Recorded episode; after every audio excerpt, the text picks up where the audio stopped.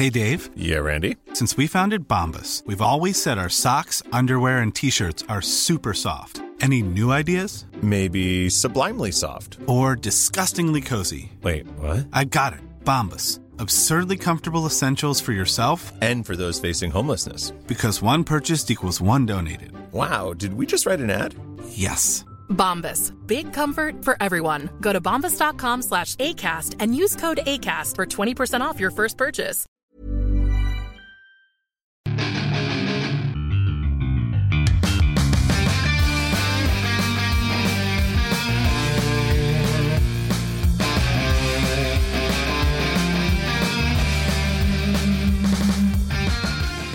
Bienvenidos a otro programa más de Fuera del Control en especiales que la verdad a mí siempre me late hacer especiales, platicar de un tema dejando al lado las noticias y demás, pero bueno, vamos a empezar, mi nombre es Memo García y en esta ocasión tenemos un mega especial, una es, es algo que yo he tenido muchas ganas de hacerlo hace mucho tiempo y es hablar de una de mis sagas favoritas que es Metal Gear.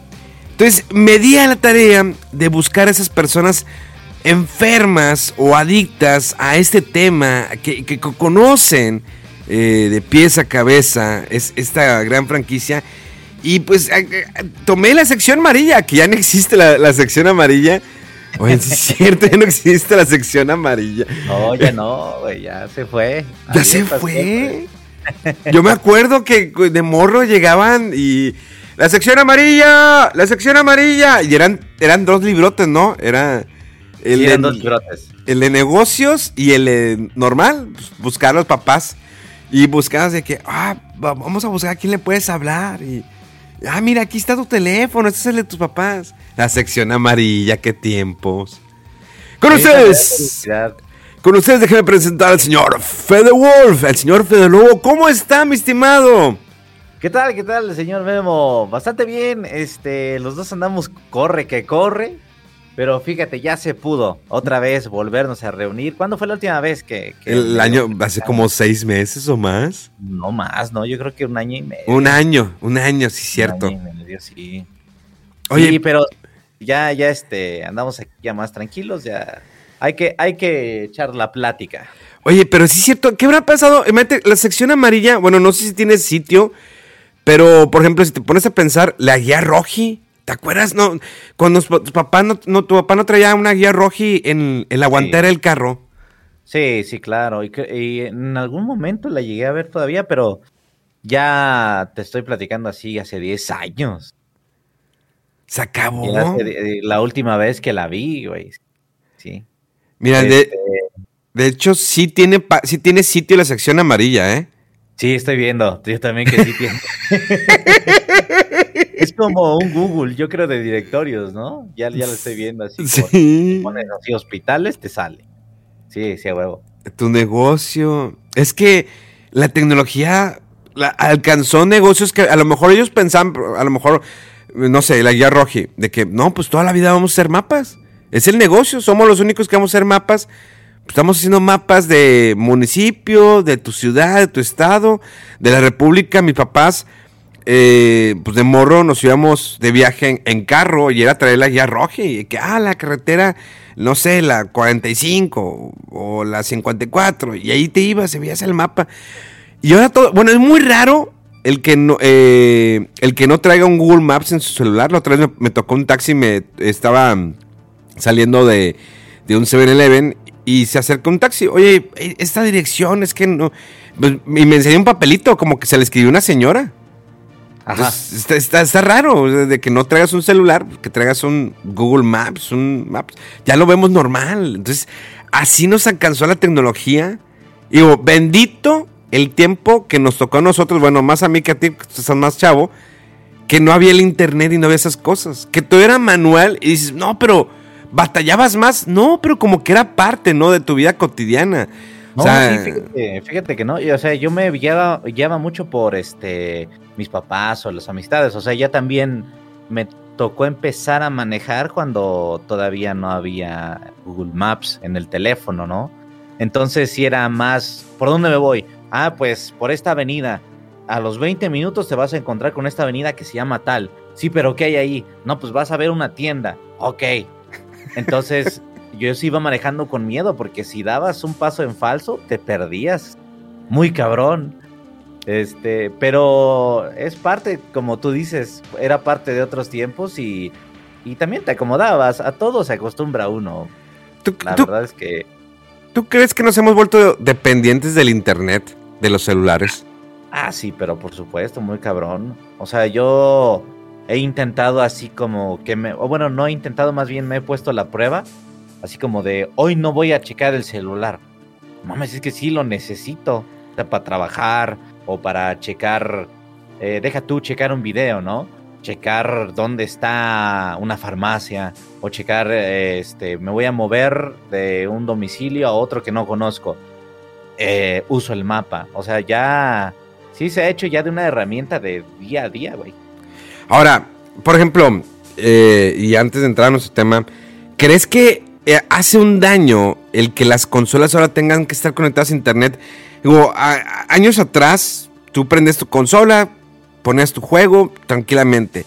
Y ahora las consolas te piden, pues de cierta manera, porque aunque te dicen que no tienen que estar con- conectadas a internet, de alguna manera te lo exigen, sean por actualizaciones, sean por, eh, ¿cómo se dice? Ah, se me fue.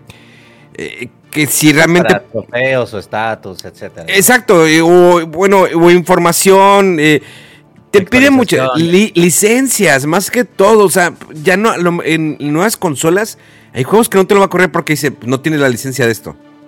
Y dices, ah, caray, pues es mi juego.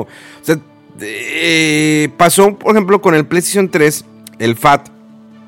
Digo, que tenías que actualizarlo porque pues se iba a tener una falla técnica que ya no se va a poder conectar a internet. Y yo, bueno, había, podía hacer una actualización, yo no la hice y ya mi PlayStation Fat ya no se puede conectar a internet, ya no puedo descargar más juegos. Tengo otro Play 3 que sí se pudo hacer la actualización y puedo seguir descargando juegos, pero esa limitante que nos quita de alguna manera que, pues, imagínate ahorita que anunciaron Nintendo. ¿Saben qué? Pues ya no va a haber eh, la tienda virtual del Nintendo 3DS y del Wii U. Sí. Y mucha gente está quejando porque se van a perder muchos juegos. Hablando que en el 3DS hay muchos juegos virtuales. Hay de Nintendo. Estamos hablando de Castlevania, Ninja Gaiden, Tecmo Ball, Mega Man, Zelda, infinidad. Hay juegos de Super Nintendo en el 3DS. Hay juegos de Game Gear, lo cual es que me metí a la tienda y dije, déjame empezar a comprar. Y vi juego, que había juegos de Game Gear de, de- de Sonic.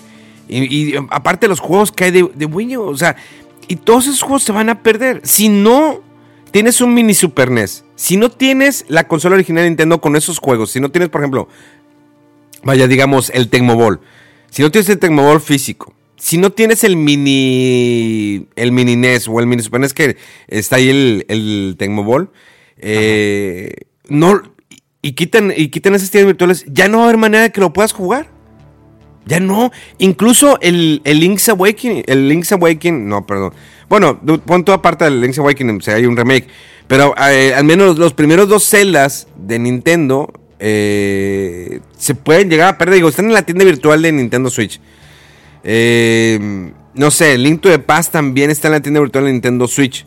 Pero solamente los puedes jugar si estás conectado a internet. Si no estás conectado a internet, no puedes jugarlos. Sí, exacto. Y Es el eterno debate de lo físico y lo digital, ¿no? O sea, sí está bien que compres digital, pero con el riesgo de que en 10 años o 15 años van a dar de baja la tienda y, ok, los puedes seguir bajando. Pero también va a llegar ese momento donde en 20 años ya ni siquiera los vas a poder bajar, ¿no? Yo, por ejemplo, cuando anunciaron esto del 3DS, empecé a comprar físico, así de a ver dónde hay. ¿Dónde hay físico? ¿Dónde hay físico? Ok, ya tenía como que los más importantes y solamente compré en digital. Ya sabes, estas versiones de NES que sacaron como en 3D, Sí. como el, el Sonic, el primer Sonic en 3D.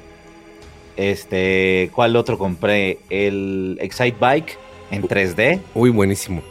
Este, ¿cuál otro? Se me fue el nombre y es el Twin Bee, el Twin Bee en El Twin 3D. Bee. O sea, nada más esos y ya, güey. O sea, todos los demás en físico, porque va a llegar un día donde igualmente en la misma consola me va a fallar. Y ya no voy a poder descargar esos, eh, esos juegos, ¿no? Entonces, pero también te estoy hablando de alguien que yo ahorro y ahorro para tener los videojuegos así, ¿no? Hay gente que no lo ve como algo, como prioridad, como tú y yo, que, que pues sí somos unos enfermos de tener las cosas, ¿no? Hay gente que pues a lo mejor no le gusta tanto, no tiene el tiempo o tiene otras prioridades, etcétera, etcétera. Sí debe de preocuparte el pedo de, güey, lo estoy comprando ahorita para en 10 años despedirme de esa copia que estoy por la cual estoy gastando, invirtiendo dinero, ¿no? Es que eh, hay muchos que, como tú lo decías, que dicen, no, ya no importa el juego digital, ya, así está bien. Eh, nada más lo juego, lo descargo y lo juego y lo vuelvo a borrar. No, es que así está mejor porque si no tienes que estar ocupando tanto físico. Pero sí, en 20 o 30 años. Mira, espero que nosotros lleguemos a, a, jugar en 20 años, que estemos en 20 años jugando. Pero sí el formato físico es algo que nos, nos gusta tenerlo. Y sí yo también he empezado a buscar algunos juegos de 3DS. Eh, hay algunos que no sabía que existían. Y hay juegos muy buenos en esa portátil. O sea, es que es hermosa esa portátil. El 3DS es, su variedad de juegos y que puedes jugar los juegos de 10, incluso, digo, bueno, y los de 3DS. Pero tiene una gran variedad, tanto de RPGs, juegos de aventura, de deportes, de todo. Y lo estamos perdiendo con las nuevas consolas. Que no le hago el feo a las nuevas consolas que no hago el feo a los nuevos juegos ahorita que ando jugando um, el Horizon Forbidden West, que está sumamente increíble mm, gráficamente, eh, el, mapa bastante eh, grande, los rasgos del personaje principal, todo. Pero... Y, la, historia es buena, y la historia es buena pero de repente la gente como que se centramos en eso. Quiero más potencia, quiero más gráficos, quiero que se vea impactante. Y se nos olvida que muchas veces las, las mejores historias están en los juegos más sencillos. Sí, por ejemplo, a mí me, me renació como mucho el amor por la 3DS, o sea, estos meses. Todavía no se había anunciado la, la tienda, etcétera. Como que yo llegué así. Yo soy una persona que un día se levanta y dice: ¿Quieres jugar esto? Entonces, de repente dije, quiero jugar la 3DS. Y tengo una historia triste porque tenía la New Nintendo 3DS, que es como que la más grande, y como que la mejor versión de la 3DS. Tenía la, versión roja. Y eh, recientemente me mudé, mudé oficina, etcétera, etcétera. Desapareció. O sea, ya no la encuentro en ningún lado. Entonces empecé, empezó como una búsqueda por internet por esa ese modelo específico. Neta. y es un pedo. Eh, eh, sí fue un pedo conseguirla. Ya por fin la conseguí y ya me puse a jugar, por ejemplo, el Metroid, ¿no? El Samus Returns. Que es una sorpresa para mí, o fue una sorpresa para mí, porque es un previo tal cual del Dread, ¿no? Sí. Mi, no sé si decirlo con orgullo, con pena, no sé, pero el Metroid Dread fue como que el primer Metroid que realmente en el que me clavé, ¿no? Entonces ahí he ido como que de adelante para atrás. Y el Samus Returns, que ya lleva buen rato en el mercado, es como el previo, es tal cual Dread, pero 3DS. ¿Cómo, cómo fue tu experiencia con el, con, el, con el Metroid Dread? O sea, ¿ya habías jugado, eh, ¿habías jugado el Metroid de Super Nintendo? Muy poco. Muy poco. También estoy armándome como una colección de Super Nintendo por esta onda de que nunca tuve una. Entonces mi niño interior sí me está exigiendo de, güey, busca cartuchos, busca la consola, busca los aparatos para capturar, etcétera. Y sí, uno de los juegos que me compré fue el de el Metroid de Super Nintendo, ¿no? Este, y lo he jugado nada más así como una hora. Pero cuando vi el primer tráiler de Dread, como que algo así despertó en, en mi cerebro, güey. Como, no mames, tienes que jugar esa madre. Se ve muy chingona, güey. Está en 2D y me mama los juegos en 2D. Juégalo. Y sí, la verdad es que empecé a jugarlo y no pude parar hasta terminarlo. O sea, fue... Eh, y es una gran historia y, es algo que la gente le llamó tanto la atención que empezó a buscar los demás Metroids, empezaron a subir de precio. Porque es, una joya Metroid, está, increíble eh, todo lo que hicieron. Y es un juego simple. Y, no sé si has, eh, leído las declaraciones del director de God of War. Que dijo, no, es que este juego está bien difícil. ¿Cómo hacen eso? No, lo y, y, se ha emputado el vato. Y lo ha puesto en sus redes sociales. Y, hay otras personas que no creen cuánto ha vendido el Metroid. A pesar que es un juego en 2D en la consola que pues es de una generación inferior a un PlayStation 5 y a un Xbox Series X, que a pesar que sigue vendiendo más, que ya lleva que más de 103 millones de unidades vendidas en Nintendo Switch. Siempre cuando me preguntan, ¿qué consola recomiendas? Le digo, depende. ¿Te quieres divertir? ¿O Sí, quieres claro, todo, completamente. o te quieres eh, ir para atrás en gráficos, digo, si te quieres divertir y variedad increíble de juegos, ahí está el Nintendo Switch. Digo, tiene RPGs, tiene aventuras. Sí, a lo mejor no tiene un Call of Duty. Que esperemos que ahora Microsoft pueda cambiar eso. Y muchos se empiezan a burlar de que, ay, pues a cuánto lo vas a correr, a cinco cuadros. Dude, si tienes un Bioshock, hay Bioshock en, en- en el Sí. Nintendo Switch y no se ve mal. No se ve wow, pero tampoco se ve mal. Se ve decente el Bioshock en el Nintendo Switch. Y soy, siempre he sido muy, muy- mucho de Nintendo. Ajá.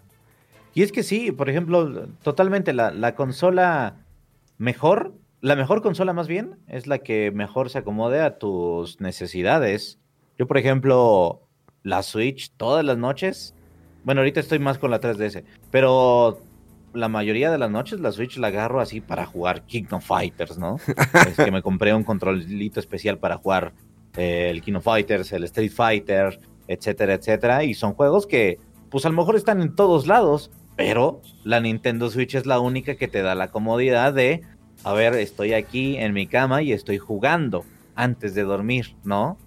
Sí. Es- es- es- hay una colección, no sé si la tiene la de Street Fighter, la colección que es de Sí, eh, 30, y- claro. 30 aniversario. Creo que, le- que trae desde el primer Street Fighter. Eh, Por supuesto que la tengo y en, en física, esa la tuve que tener en física. Está hermosa, está hermosa esa colección. Jugar el, Sí, eh, buena. el Street Fighter Alpha, eh, a mí me gusta mucho el 3, me gusta mucho el tre- Street Fighter 3, el Super Street Fighter 2. El Street Fighter 1, tres o cuatro veces lo, quiero lo he tocado. Qué juego tan perro y tan horrible, pero es Sí. parte de, de- de la, his- de la historia de Street Fighter. Y está muy bonita esa colección. Y los gráficos se ven muy bien en el Nintendo Switch. Y sí, yo también termino de jugar, me lo llevo a la cama el Nintendo Switch y estoy jugando. O sea, me, brinda una bonita eh, experiencia es, es estar ahí con una consola portátil. Porque al final, digo, pues yo, yo crecí con el Game Boy y fui actualizando las nuevas eh, portátiles y todo. Pero de repente, no sé, no, no quiero estar pegado a la pantalla. Quiero irme sentar a una parte o irme, no sé, a tomar un café y me llevo el Nintendo Switch. Sí, sí, sí, claro. Sí, totalmente. eh, O sea, el Nintendo Switch para mí ha sido, me acompaña en los viajecitos o antes de dormir o en el avión, etcétera, etcétera. Ahorita ya no he viajado nada por el tema de la pandemia, pero sí es de ley que siempre, o sea, siete días a la semana, de siete días a la semana, cinco estoy jugando algo de Nintendo, eh, ya sea en la 3DS o en el Nintendo Switch, ¿no? Y, y tal vez si uno no se dedicara a esto, tal vez tendría una de las dos consolas, PlayStation 5 o Xbox Series, pero el que sí estaría de ley en la casa sería el Nintendo Switch. Sí, Fede- la, la neta. ¿Cuándo fue la primera vez que jugaste? ¿Cuál fue el primer Metal Gear que, que- que jugaste? Ah, sí, cierto, vamos a hablar de Metal Gear. Sí, ¿verdad? Porque no sabe. No, no, es que ahorita que estamos hablando de nostalgia, eh, hace poco yo estaba jugando los, los Metal Gear. Yo no me acordaba que tenía las colecciones de Metal Gear en PlayStation. Y dije, ah, déjame ¿Cuál? abrirlas.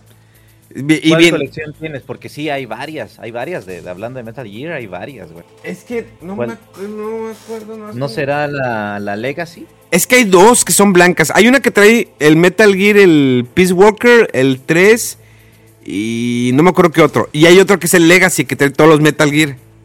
Sí, sí, sí, sí. Que de- algunos de hecho son digitales, creo, sí, son digitales. Que fue ahí donde me topé la, la traba de que, ah, caray, tengo que descargar este Metal Gear digital y no lo podía hacer en el FAT, tenía que hacerlo, tuve que conectar el otro Play 3. Digo, sin embargo, tengo el Metal Gear 1 de PlayStation, lo tengo el, el- el 1, la versión americana y la versión japonesa. Qué Eh. Pero, y no, y la japonesa está firmada por Kojima. Esa sí, me la voy a mandar ya, ya en marcar. Eh, y, y voy- a, voy a imprimir, voy a imprimir la foto que me tomé con él así y le voy a poner al ladito de, de mi Metal Gear. Ahí está. Oye, Hombre, nada. eh, pero, eh, ¿cuándo fue tu, tu- tu acercamiento a esta saga? Porque, digo, es de esas sagas que sigue marcando, que, es- de- que me molesta cómo Konami la ha rezagado. Que no, no estoy pidiendo que me hagas un remaster, un remake, lo que- porque eso está muy de moda, ¿no? El, vamos a hacer un remaster, un remake, vamos a hacer un reboot. El reboot es lo peor que pueden hacer. o- pero lo más clásico es remake o remaster. Que remaster se da mucho en los RPGs. Que ahorita que anunciaron en Chrono Cross hace unos días en Nintendo Direct, que es un. Nadie se va a aventurar a hacer un remake como lo que pasó con el Final Fantasy VII Remake, que es un juego que se tardó El que seis hace un- años y incompleto. o sea, Sí, o sea, fue tanto trabajo que dijeron, ¿saben qué? Les vamos a dar la mitad. Ahí te va. no, ni la- y, y- y- es un juego que tardas 30, 40 horas en, en acabarlo. Y en el juego original, eso que, que, que te avientas en 30 horas, te lo avientas en 2 horas. Sí, claro, sí. Totalmente. Está entonces- muy cagado ese caso, güey. Eh, Y, y- y la gente es molesta porque no sabemos cuándo va a salir una segunda parte y la tercera para que completen el juego. y uno, manches, mejor me estoy aventando el original otra vez y, y así recuerdo los buenos tiempos, ya. Pero yo, yo me gustaría, hazme un port.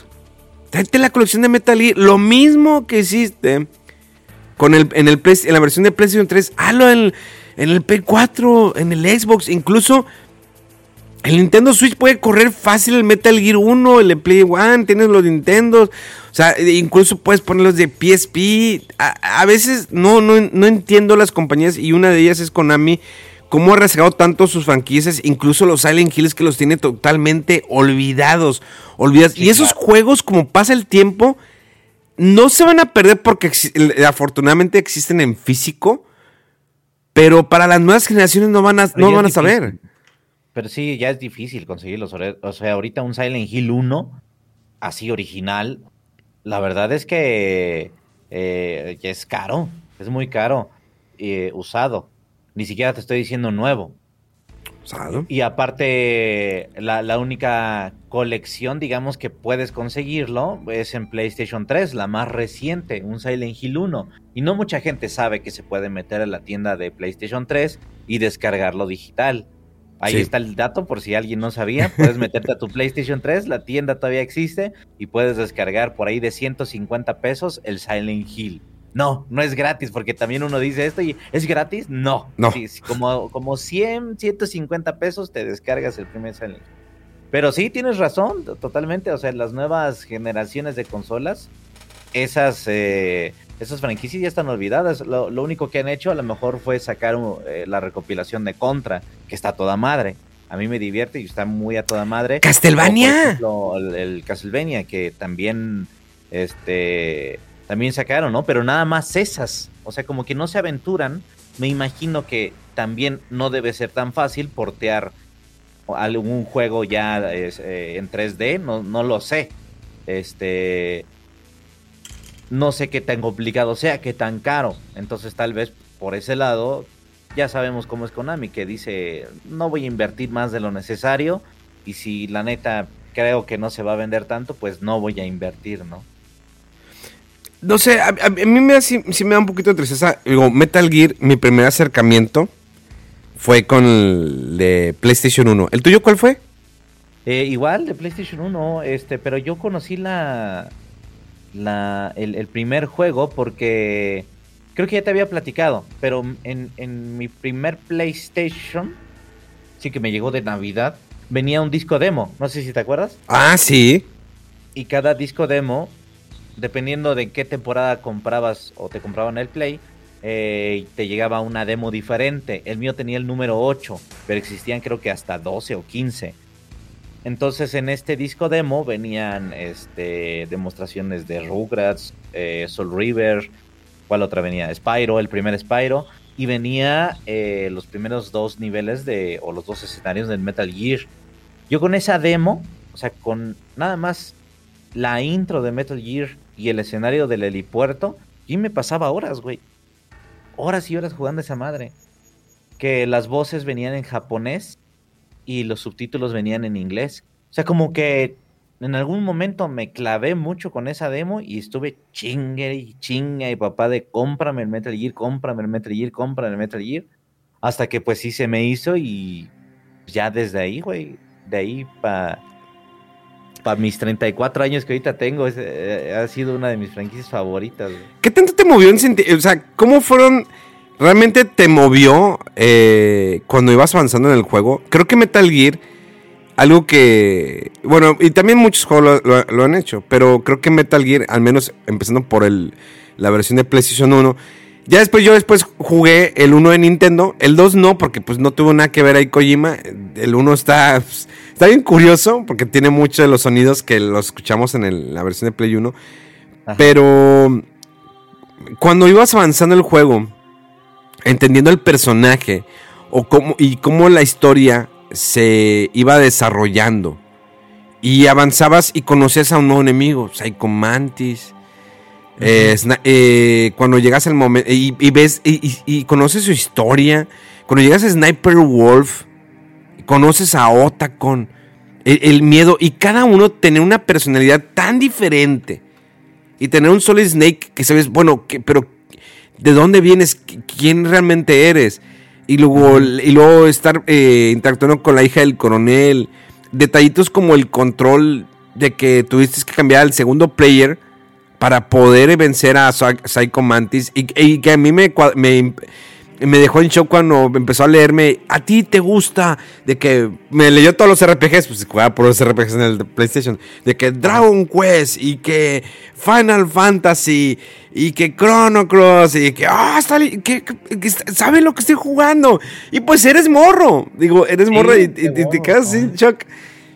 Y, y cómo vas avanzando, pero que sí te llega, o sea, empiezas a entender el personaje y una historia tan profunda y cómo conecta lo de la Guerra Fría y sabe envolverte con toda esa temática que tiene Kojima que le gusta, pero jugar mucho con tus sentimientos, o sea, que realmente sufras de alguna manera, porque fue una pregunta que yo le hice cuando lo entrevisté, ¿por qué te Ajá. gusta hacer tanto sufrir a los personajes? O sea, que llevarlos a ese punto. Y porque y su respuesta fue que le gustara que también el- la persona que jugaba sufriera con el personaje. No, qué cabrón. No, y sí lo hace, y sí lo hace. Yo la verdad es que el primer juego lo acabé, pero no entendí un carajo, un pito, güey. No entendí nada, porque pues no, no sabía inglés, o sea, tenía yo 10 años, güey. O sea, mi papá medio me ayudaba a pasarlo y, y ya cuando me atoraba, oye, papá, tradúceme esto porque no sé qué chingados hacer. Entonces poco a poco lo fui pasando.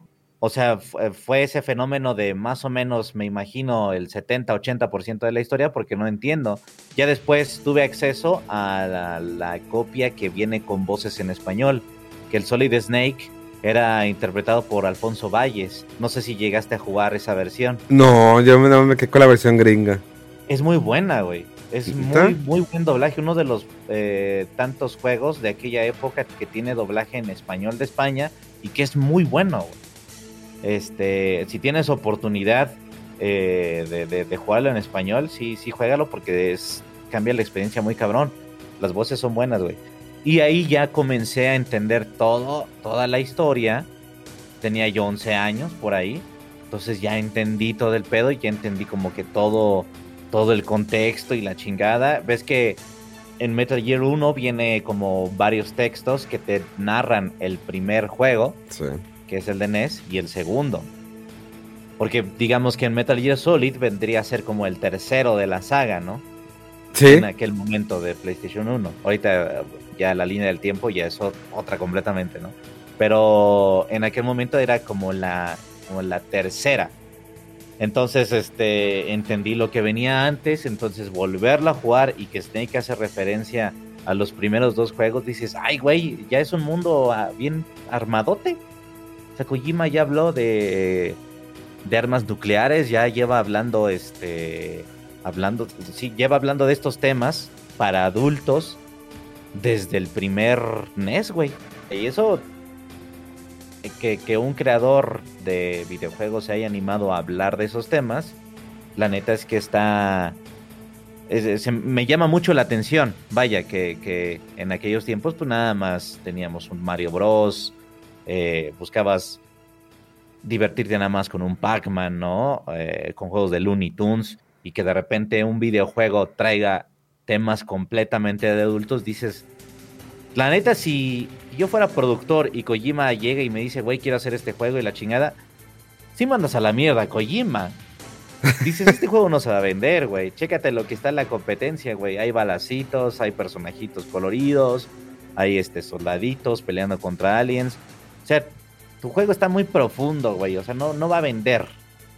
No sé si me explico. Sí, no, sí, definitivamente. Y de hecho, algo que mencionó, eh, cuando yo le mostré el Metal Gear que tengo japonés, me dijo, cuando yo saqué ese juego en Japón, eh, se molestó mucho Mercadotecnia conmigo porque el nombre Metal Gear estaba en medio, pero eh, en medio del, del, cover, pero de forma horizontal. No, por ejemplo, la versión americana lo trae normal, ¿no? El nombre. Pero acá no, estaba acá y estaba atravesado. Dicen, es que no, no lo debes de poner así. Y dice, es que yo lo quiero así. Entonces, eh, creo que eh, eh, comenzaba a, fabricar algo que no esperábamos. Y si era un juego para adolescentes adultos, un, un grado de complejidad que tenías que poner atención, porque eran muchos diálogos, hablaban demasiado. O sea, hablaban demasiado y de repente había mucha lectura. Eh, lo que te encontrabas y empezabas a leer. Pero aparte los diálogos de cómo iban platicando, cómo interactuaban los personajes y cómo llegas ya al final de la primera historia, cuando te enfrentas con Liquid. ¡Brother! Sí, sí, sí, claro, sí. Y, y, que, y, que, tenías la decisión de los dos finales, ¿no? De que si rescatas a esta niña, pues lo terminas de esta manera más, eh, más cute. Y o si no, el final que pues se va eh, solo. Esa canción del final, que fue, wow, es ah. totalmente, eh, ¿qué? The, the Best is Yet to Come. Sí, sí, claro. Sí. Y, y el último, el, el audio donde está Ocelot platicando con el presidente. Sí, que dices, no mames, ya viene segunda parte, güey. Y aparte que lo que se tardó el vato en sacarlo. Y cuando sacan el Metal Gear 2, híjoles, así tuve como lo jugué el demo y yo estaba ya ves que primero sacaron el demo. Sí. Sí y, y, otra, cosa, o sea, este dude eh, va al siguiente grado eh, en gráficos, cómo hacer la historia, en jugabilidad. A pesar que la jugabilidad era media rara, o sea, si alguien de la nueva generación, si ahorita alguien que eh, tiene, no sé, 15, 17 o 20 años y quiere jugar el Metal Gear, se le va a hacer complejo cómo manejarlo. Porque no es sencillo. O sea, es en 3D, pero es desde, desde cierto punto ángulo de la cámara. Y la cámara no. persona. sí. es primera persona. Ajá. Entonces, la cámara no se acomoda como tú realmente querías. O sea, vas todo el tiempo la cámara viendo desde arriba. Y hay algunas partes donde se acomoda la cámara.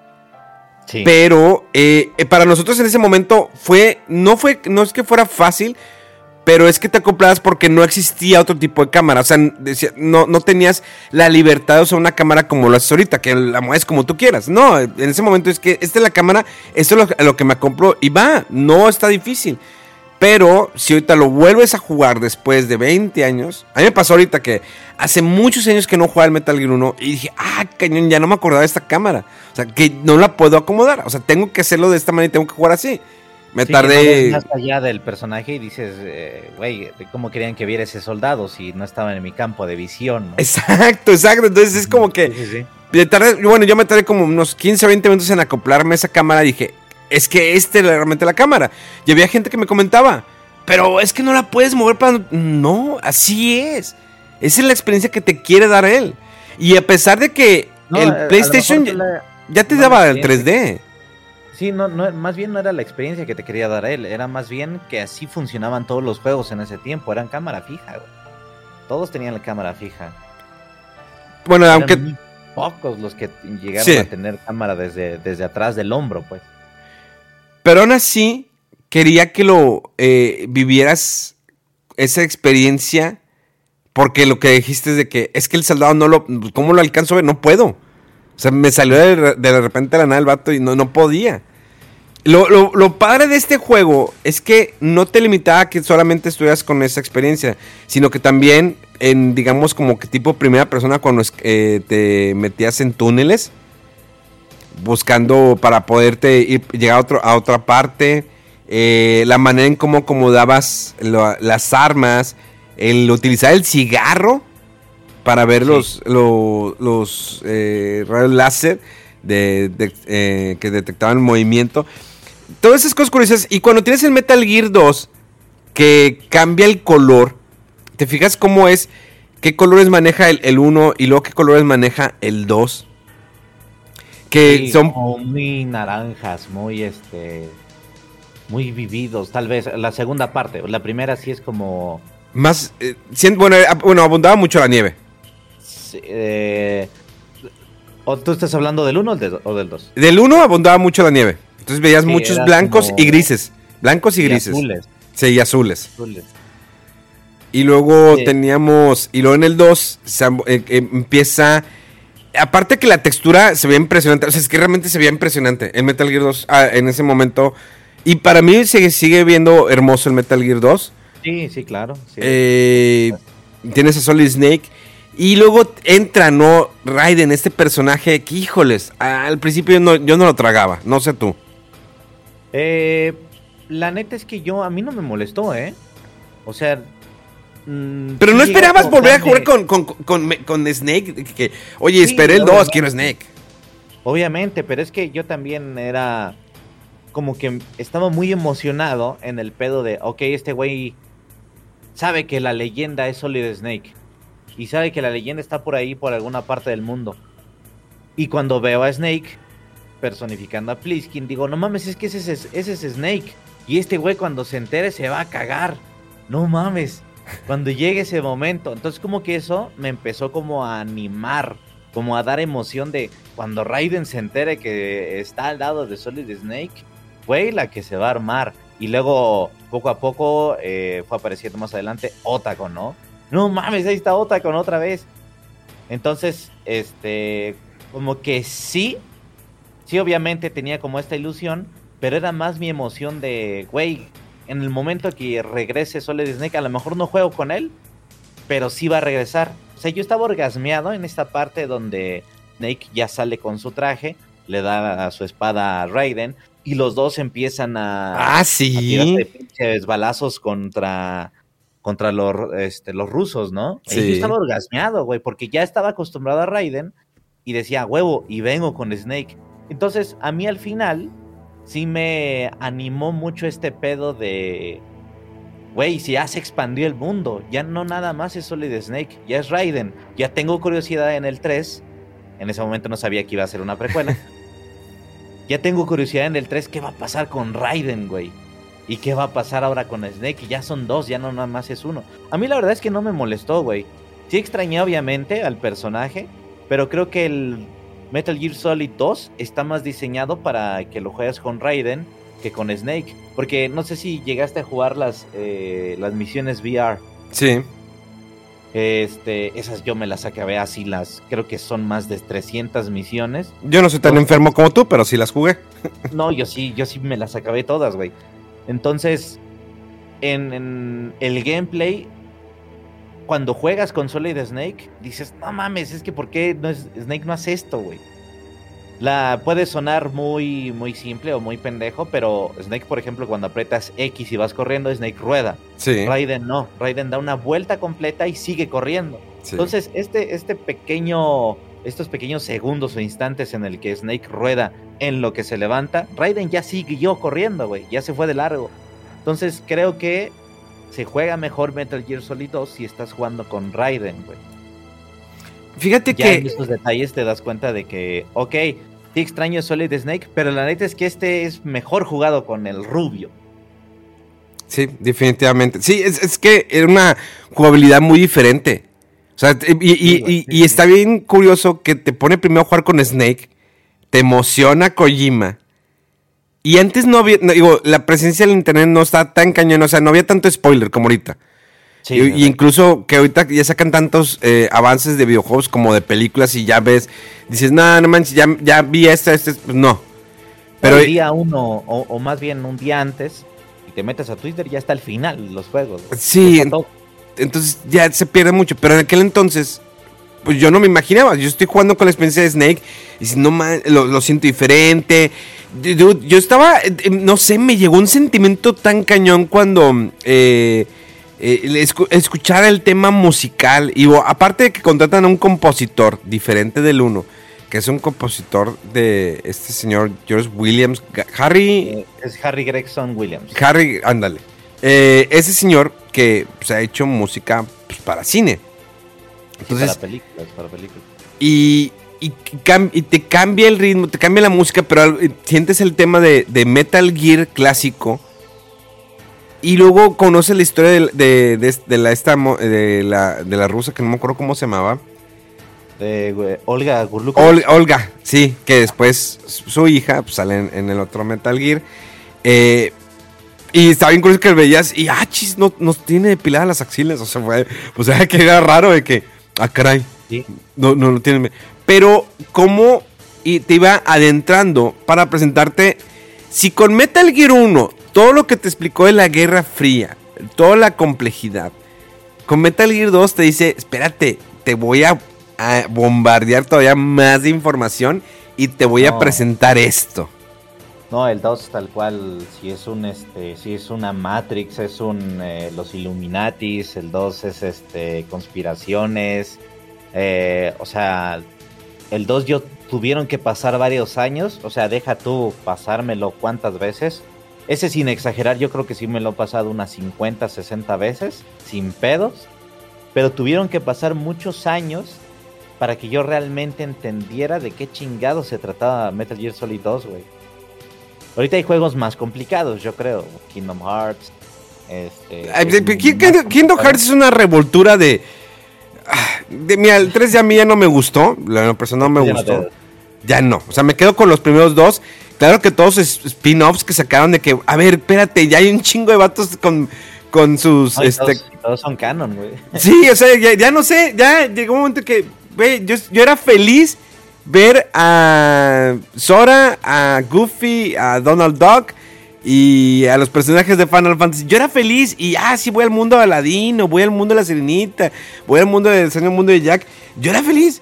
Y ya cuando empezaron a sacar de que no, este juego para Game Boy Advance, este juego para PSP, y es que esto, y este conecta, y este tarjetas, y ese- ya, ya, me perdí. Y, y la, y la guerra de las... No, ya. Pero... Sí. Pero Metal Gear, o sea, Kojima te hace algo serio. O sea, algo serio que toma elementos que probablemente a lo mejor dices, esto puede ser en la vida real. O sea, cuando te habla de- sobre los patriotas, sí, de claro, que estos están gobernando, están por arriba, arriba de los presidentes. O sea, estos están manipulando todo. La información, lo que recibes. Y, eh, dude, el final del Metal Gear 2 cuando está hablando de la información, cómo se maneja y lo que tú recibes, y que el vato empieza a alucinar. Yo me acuerdo en Metal Gear 2, yo me lo terminé en un día, no por opcionado, es que no tenía eh, memory card. Entonces no podía pues, apagarlo, tenía que aventármelo. Llegó un momento No, que me, Igual yo, güey, igual yo. me, me quedé dormido, Fede, o sea, estaba ya muy cansado y me quedé dormido en el jefe final. Y como que una hora y dos horas, y estaba de que en continuo, abro los ojos y de que, ah, cabrón. Y lo, déjame, y ya me puse a continuarlo para terminarlo. Pero estaba muy chido cuando el- eh, este Raiden está hablando con el coronel o con sus dos compañeros y se están destruyendo de que. Sí, que están este, ya descompuesto el pedo, ya se está yendo a la mierda. Y yo dices, ¿What the fuck? ¿Qué está haciendo? Llegaba un momento que me empezaba a confundir. A ver, a ver, a ver, ¿qué, qué- qué está pasando? Digo, en aquel entonces no era tan fácil y que te vas a internet. A ver, eh, explíqueme, alguien me, que me pueda Sí, explicar alguien Metal Gear 2. explíqueme. Sí, no, no, no había. O sea, a ver qué pedo. Y empezabas, lo chido es que te, te guardaba información, ya, vea que, ya ves que te ibas, eh, había textos dentro de, de- de la pausa. A ver, a ver, ¿qué está sucediendo? Entonces, lle- lo de los patriotas, no, Lali, Lulu, no, es que lo- los voy a buscar. Y Solid Snake se va a buscar eso. Ajá. Entonces, es- es- dices, no mames, o sea, este güey está muy cabrón. Necesito ver qué va- más va a pasar. O sea, este güey me está planteando algo muy, muy, muy cañón. Sí, siento, siento yo que después se arruinó. En el 3 no. Yo siento no eh, que el 3 lo te platicó como los orígenes de los patriotas, de los Illuminatis, pongámoslo así. Sí. Pero el 4 yo creo que lo arruinó bastante. Este, pero es que el Metal Gear Solid 2 te, te ponía en la mesa un problema que, que realmente no, no visualizabas, ¿no? Que era el flujo de la información. Eh, un resumen para la gente que a lo mejor no lo ha jugado.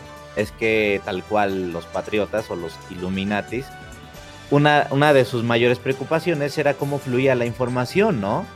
Era que, ok, hubo una guerra, ok, ¿qué se supo de esa guerra? ¿Cómo va fluyendo la información? ¿Cómo se va contando? ¿Cómo se va alterando? ¿Cómo se va enterando gente que realmente, si se sabe esa información, qué repercusiones va a traer contra mí que yo causé esa guerra, ¿no? Entonces, ¿cómo los Illuminatis patriotas se las van a arreglar para que la información deje de fluir, para que se sepa nada más lo necesario y controlando la información, controlando el flujo de la información, yo puedo ahora sí reinar sin preocupaciones e inclusive puedo alterar la historia a mi gusto, a mi antojo, ¿no?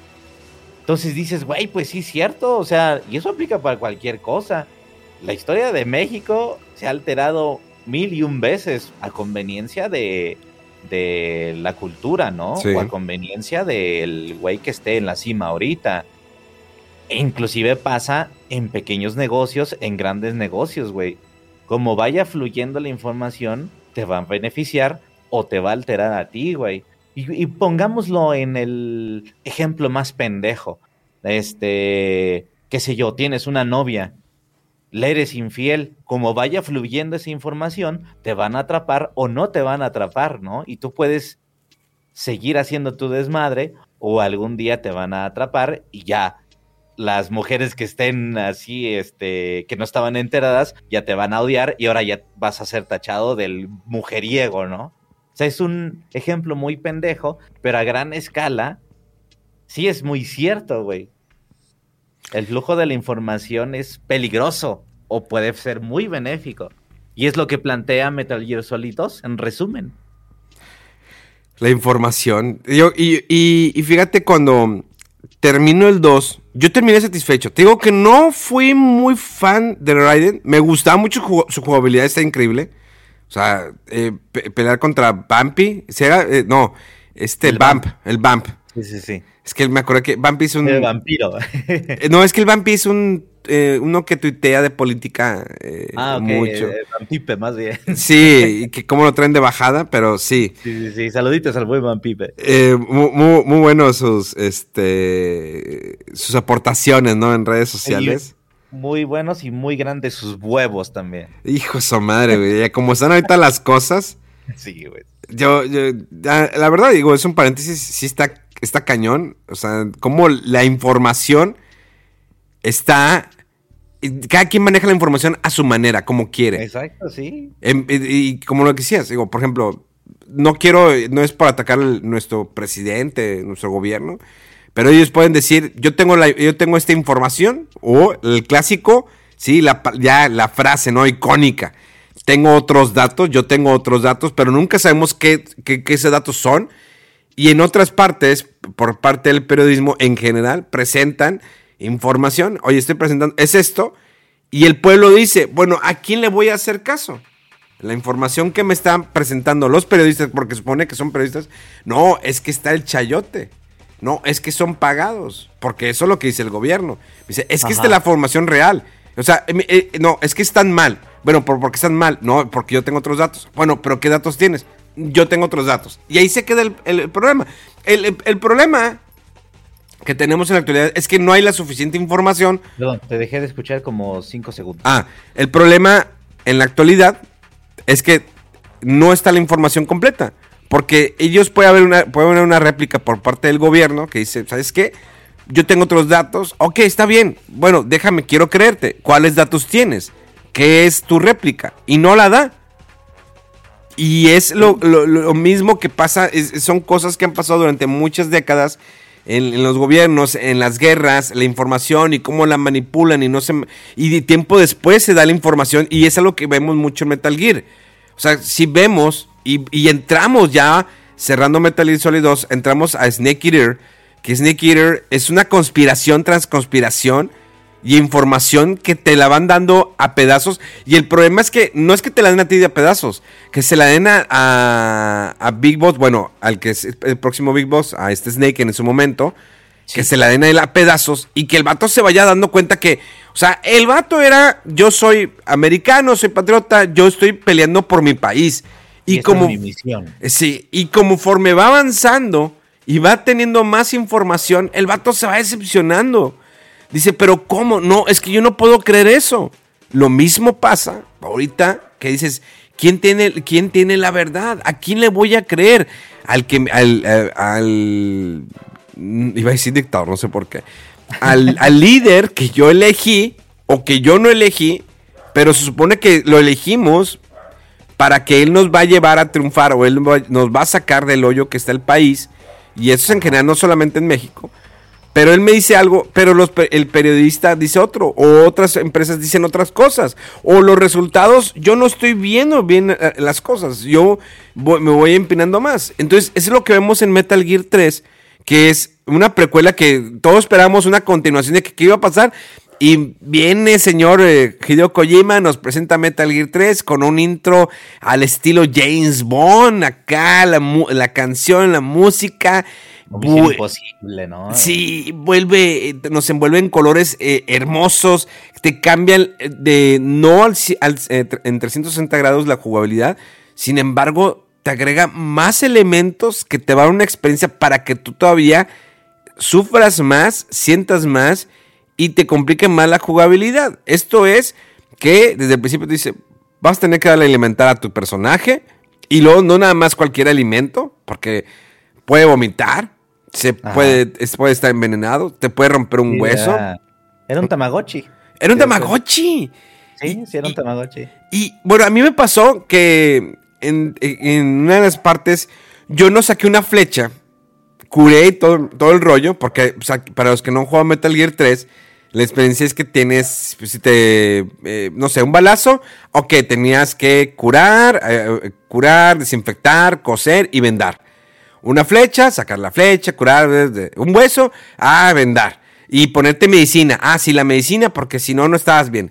Y en unas me acuerdo que una flecha, que no me acuerdo que, que- dónde me cayó esa flecha, no la saqué y curé y seguí avanzando en el juego. Entonces, en el juego no se ve, pero cuando entraba el menú, se ve bien curioso que el Snake trae una flecha encajada en el pecho. Ah, sí, sí, sí. Pero nada más en el menú, en el juego no. Y, ahí- y ahí te está chingando y chingando y chingando la flecha. ¿no? Y no la, ya no la pude sacar, o sea, se quedó ahí. Ya no me daba la opción, desapareció todo, ya no me daba la opción. De ahí se quedó siempre con la flecha. Pero dentro del menú dije, bueno. Pero sí aquí es Snake, cuando empieza, que te explican, este va a ser el primer salto eh, Halo.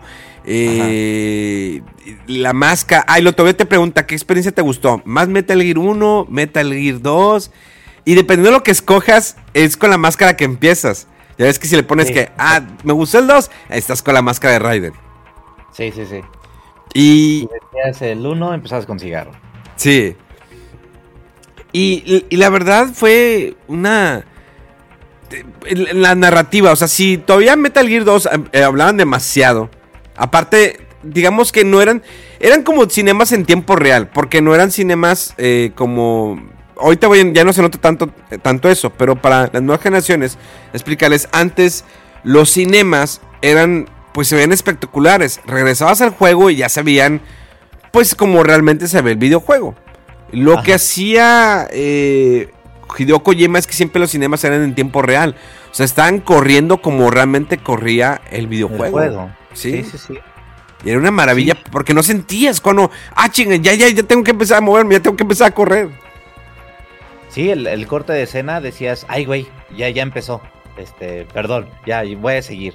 Eh, sí, claro, si ponías atención o si te tomabas el tiempo de ver las cinemáticas, sí, de una u otra, realmente no cambiaba. Eh, voy a sonar, a lo mejor, retomando a lo mejor lo que dijiste al principio, uno suena muy mamador cuando dice que un creador estaba adelantado, pero realmente cositas que se debaten en los juegos de Metal Gear, sí se aplican para estos tiempos totalmente, güey. Hace ratito estábamos hablando del flujo de la información, que cerrando Metal Gear Solid 2, el Metal Gear o la máquina enemiga en Metal Gear Solid 2 realmente era, no, no era un robot gigante o un robot nuclear, ¿no? Era una inteligencia artificial que precisamente estaba dedicada a alterar el flujo de la información. En esta, retomando lo que dijiste al inicio de Metal Gear Solid 3, The Boss, que es la mentora del, del Snake de este Metal Gear Solid 3, te dice tal cual, ¿quién es el enemigo? Y Snake le dice, Since 2013, Bombas has donated over 100 million socks, underwear, and t-shirts to those facing homelessness.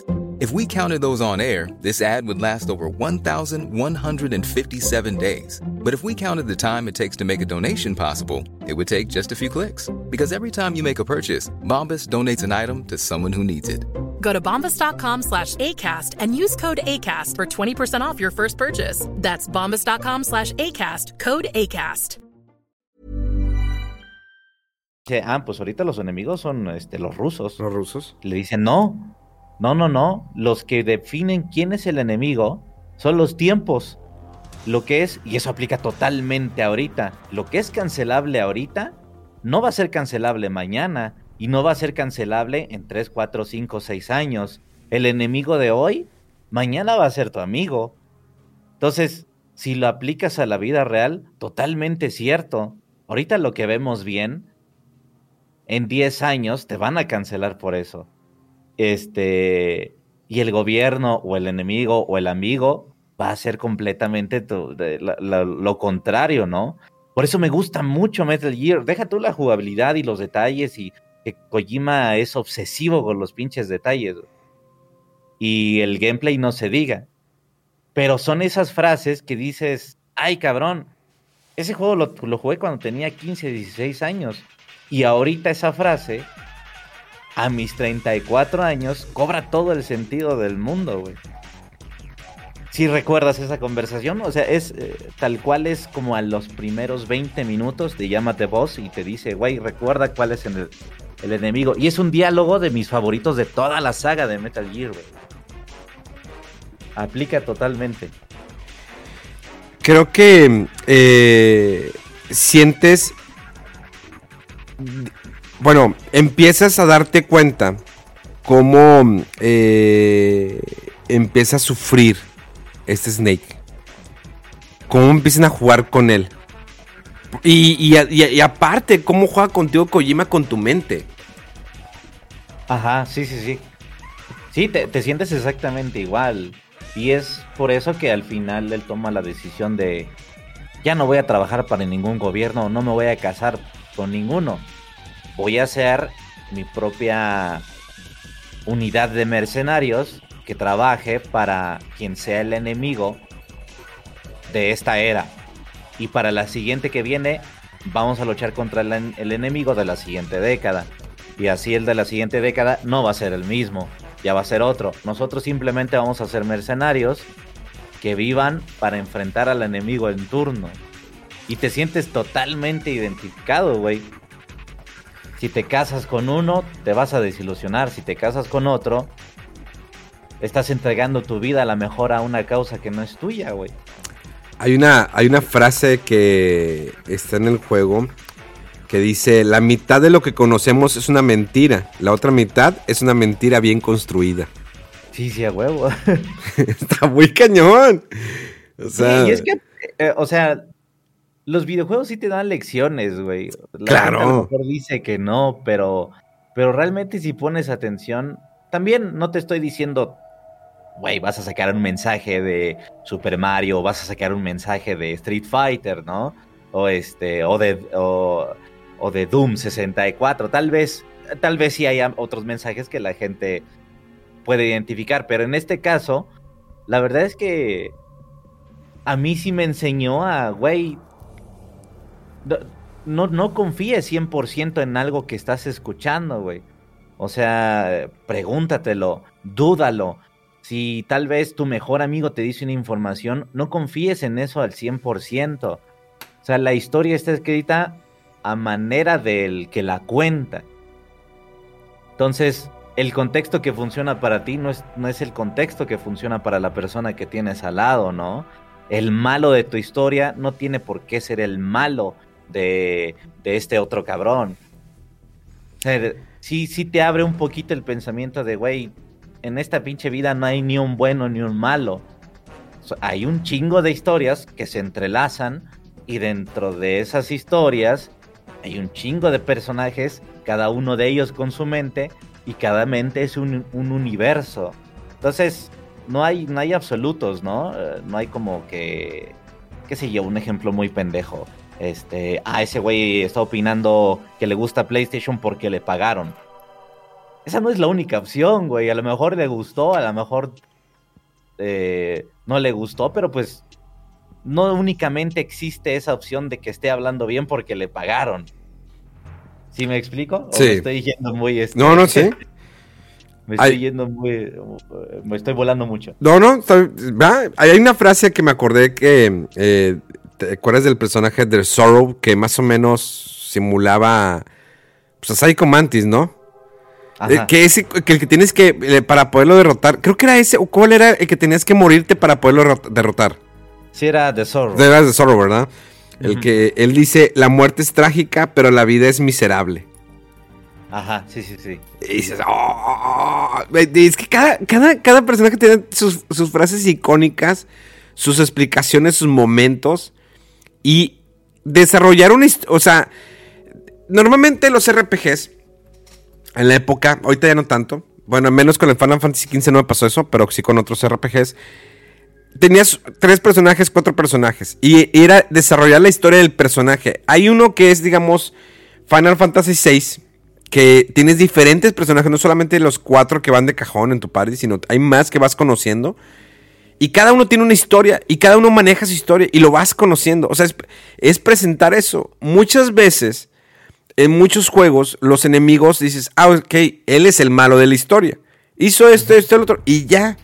Pero acá profundizaba tanto que te ibas tan atrás.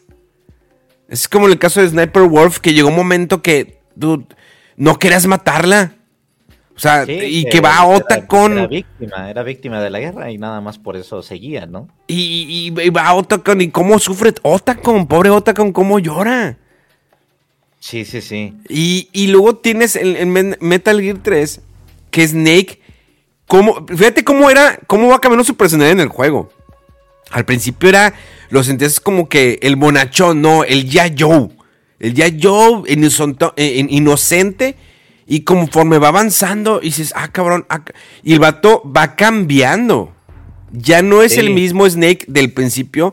El, cuando llegas al final y que lo reconocen y el vato pues, está molesto, ya no es el mismo. Cambió durante toda esta guerra que tú jugaste con él. Él estuvo cambiando y te das cuenta cuántos eh, juegos o historias te tocan. Es muy raro que, me- que, eh, ese tipo de juegos así y que sobre todo el director, eh, que es una persona muy obsesiva, es una persona muy obsesiva, como tú lo decías en los, en los detalles, de que, ah, es que quiero esto, quiero esto, eh, y que sea así, y que se mueva así el personaje y todo. A mí, eh, fíjate que cosas curiosas como ciertos momentos cuando tú podías mover, presionar un botón y podías ver lo que tú querías ver. Es como cuando está Eva, ¿no? Que si, tú te ponías pilas, pues podías presionar el, bot- el bo- el botón mientras sea eh, y ver exactamente cuando ella se está vistiendo. Sí, a huevo. sí, sí, sí. Me acuerdo la, la- la primera vez se me pasó y dije, no, no, no, ¿cómo? Chin. Y dije, ah, sí, sí, había grabado. Y lo volví a resetear. Y dije, es que tengo que ver ese momento. Ajá. Pinche Sí, que te pasaba, que te salía el, este, el icono de R1, ¿no? Sí, de R1. y- ah, pinche Ay, Kojima. se me pasó. Ah, sí, sí. No, Sí, el 3 eh, definitivamente fue como, como la evolución del 2 y me, me gustaba mucho que, que en las cinemáticas, pues no, yo sentía que no había descanso, ¿no? Que fue una tendencia que ya se fue pasando más a God of War o a Resident Evil 4, que en cinemáticas tenías que apretar ciertos botoncillos, ¿no? Para, para seguir en la historia. O sea, el que era cinemática no significaba que dejaras de jugar. sí. Este, pero sí me gustó mucho cómo en el 3 realmente tenías que estar cuidando de Snake, eh, apagabas la consola y el juego te daba a entender que el güey se puso a dormir. O sea, no mames, aunque el- la consola está apagada, yo sé que el juego sigue de alguna forma, ¿no? Y son detalles que que al final de cuentas lo pusieron en la cima, yo creo que de todos los Metal Gears. Fíjate que, bueno, yo creo que podríamos ya pasar al 4. Digo, no queremos Sí, sí, sí. profundizar tanto porque luego la, la- la banda dice, no lo he jugado y quiero jugarlo. Pero en el 4 te acuerdas cuando que este fue para el igual para PlayStation 3, pero cuando lo cambiabas o terminabas una misión te empezaba a descargar lo otro, ¿no? A, a tu consola y tenías el Solid Snake que estaba fumando. Aparte que se ve ¿Eh? Era un caso muy curioso el, el, el 4, güey. Porque sí, al principio se instalaba. Se instalaba. Te acuerdas que, lo, que metías el disco y se tardaba como unos 20 minutos de juego se va a instalar en la consola y precisamente era esta cinemática donde Snake fumaba. Que yo creo que lo impresionante de que tú dices es que el nivel gráfico de ese momento estaba muy cabrón. Muy, muy cabrón. Podías verle los bigotes, podías, el pelo se, se movía, o sea, el traje estaba extremadamente detallado. Que cuando salió el Metal Gear Solid 4 realmente no estaba. No, cierto, ya es, ya, ya, ya salían eh, imágenes en HD. Sí. Sí, cierto. El, el Ya corría en el Play 1080p. 3 gordito ya traía, ya traía este HDMI. Es que lo, lo- lo- lo- estoy buscando, aquí por aquí lo tengo a la mano. Pero me, eh, ¿cómo estaba jugando? Y aparte ponían frases y, y me da risa que, no, fumar eh, hace, hace mal. Ah, cañón, ¿estás echando un Ah. cigarro? Pues sí, obviamente, imagínate ver a Snake fumar, fumar. Y es que de morro yo en algún momento sí pensé, ay, güey, quiero ser Snake, quiero ser como Snake, quiero fumar, güey. Entonces, yo creo que sí te ponen esa advertencia porque, para que no lo imites, pues. Fíjate, eh, los Metal Gear ya corrían a 1080p, ¿eh? Sí, sí, eh, ya, ya me acordé que sí tenía ya la entrada. Ya, Por ya- eso era tan caro el Play 3, güey. Porque, pues, bueno, aparte de que... ¿cuál- El Blu-ray lo metieron que en el Play 2, ¿no? No, en el Play 3. En el Play 3, está DVD. El DVD, el DVD. Eh, Metal Gear 4. Híjoles. Metal Gear 4 me hizo llorar, Fede, te voy a ser sincero. Sí, te hizo llorar. Sí, eh, creo que... O sea, sí me llegó mucho Metal Gear 3. Me fascina Metal Gear 3. Yo creo que es de mis favoritos. Su música, el intro, el, digo, el desarrollo de los personajes, lo que hizo Kojima. Y Metal Gear 4, a pesar que sus cinemas también son, pues, un poquito... Bueno, ya le bajó tanto, ya no fue tanto cinema, pero sí hablaban demasiado. No, sí, eran un chingo. Ah, no, sí, verdad. hecho- le hecho, bajaron para el sí, 5, sí, que cierto. En el De hecho, 5. es que más cinemática Sí. tiene. Que era como una película. Ya, sí. Y lo jugué hace poco, ¿eh? Eh, y fue que para el 5 ya le bajaron, le redujo los cinemas. Ya no le metió tanto. Pero el, el 4, cuando yo veo a Solid Snake, lo ves grande. Y, y empiezas a, a entenderlo todavía más. Lo que ha sufrido este personaje. Y dices, no manches, Memo, es algo ficticio, ¿cómo? Es como la gente que llora porque en Titanic se está muriendo, porque se murió Jack. Jack ni existió. O sea, no, no, no mames, no mames. pendeja que lloró por Jack. Y aparte, Jack sí se puede haber salvado. Eh, Rose fue la culera. Por, eh, en esa tabla cabían muy bien los dos. Hay pruebas científicas Sí, en internet que sí cabían los dos. Que de hecho, dato curioso, Metal Gear Solid 2, eh, el protagonista Raiden se llama Jack y la morra se llama Rose, precisamente por Titanic. ¿Sí sabías esa? No, fíjate. Sí, sí, sí, sí. Este, este, es que cagado porque salió de la nada el tema. Y sí, este, Jack es Raiden, Rose es su morra. También como, chécalo. que- que- como sufrió también Rose con este Jack, pero Sí, Simón. de hecho eso lo vemos en, en Metal Gear 4, que sí ver a Solid Snake, o sea, es que ¿cuándo has visto? Bueno, creo que lo vimos, eh, creo que lo hizo primero eh, Kojima, porque por ejemplo, en el Gears of War tenía los protagonistas, ¿no? Marcus Phoenix y no me acuerdo el otro, ¿cómo se llamaba? Y que ya los ves en las últimas entregas todos viejos y ya no son los protagonistas, están de fondo. Fue algo que, no sé, ya no me atrapó mucho los, los Gears of War. No es que tengan, no, tiene muy buena jugabilidad, la historia está bien, todo, pero no sé, realmente sí yo crecí con Marcos Phoenix, pero es que quiero seguir jugando con Marcos Phoenix. Igual, al final de cuentas es un personaje de un videojuego, así como, eh, no sé, con Master Chief. Que pues yo quería jugar con Master Chief y el 5 me lo quitas y es el traidor y todo. Y ya aquí ya lo recupero y ya. Pero Ajá. en el Metal Gear 4, ver cómo lo evolucionaron, cómo envejeció Snake, verlo viejo con el bigote, y dices, ah, cañón. Como que esperaba yo ver el Snake de que vine el Metal Gear 2. No, hombre, se va a ver más chingón y todo. Y lo veo viejo y con bigote. Ay, güey. Pero qué nalgón traía el cabrón. Le digo, pinche coño se mamó. Super nalgón el vato, ¿eh? Pinches nalgas paradas duras. Y viejo, viejo, pero nalgón el vato y duro. Cuando Eh. lo tumbabas así en el suelo, ¿no? Cuando te movías despacito, que te ibas arrastrando, que como víbora, y que levantaba las nalgotas y digo, ¡hola! Vato está nalgón. Che viejote, güey. Sí, dije, ¡ay! Si así está en algunas, ¿cómo va a estar de.? Bueno. Eh, y, y- y le agregas, si acá, acá le agrega jugar mucho con el camuflaje, de que si es verde, si es tierra, todo ese rollo. Todas las armas, estar con Otto, con eh, ver a, a la hija de esta. ¿Cómo se llama la rusa? Recuérdame otra vez el nombre. de de Olga. De Olga, sí, de Olga. Eh, todo eso y cómo van desarrollando. Y la música tan triste. Hijo de su madre. Esa maldita música que te deprimía. O sea, sabía cuándo el momento deprimirte. Cuando ya sentía la música así, ay, güey, algo va a pasar. Ajá. O sea, ya solo traía algo con lo que estaba muriendo, que era lo de Fox Die, desde el Metal Gear 1, ¿no? Sí, desde el Metal Gear 1, o sea, le decían, güey, tú tienes un virus, pero algo pasó contigo que no te mató a ti. ¿Mató Oye, a todos los demás? ¿cuándo- pe- pero ¿cuándo me va a matar? No sabemos. No sé. O sea, no sabemos. Sigue viviendo. Ah, ok. Entonces sí, en el 4 todavía trae esa duda el güey de... ¿Qué pedo? ¿Si me voy a morir o no? ¿No?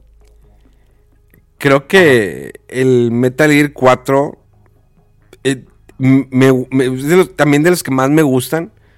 Como vas caminando, vas avanzando.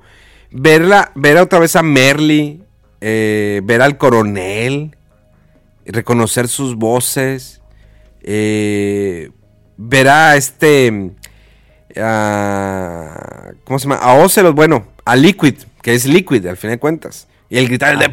¡Brother!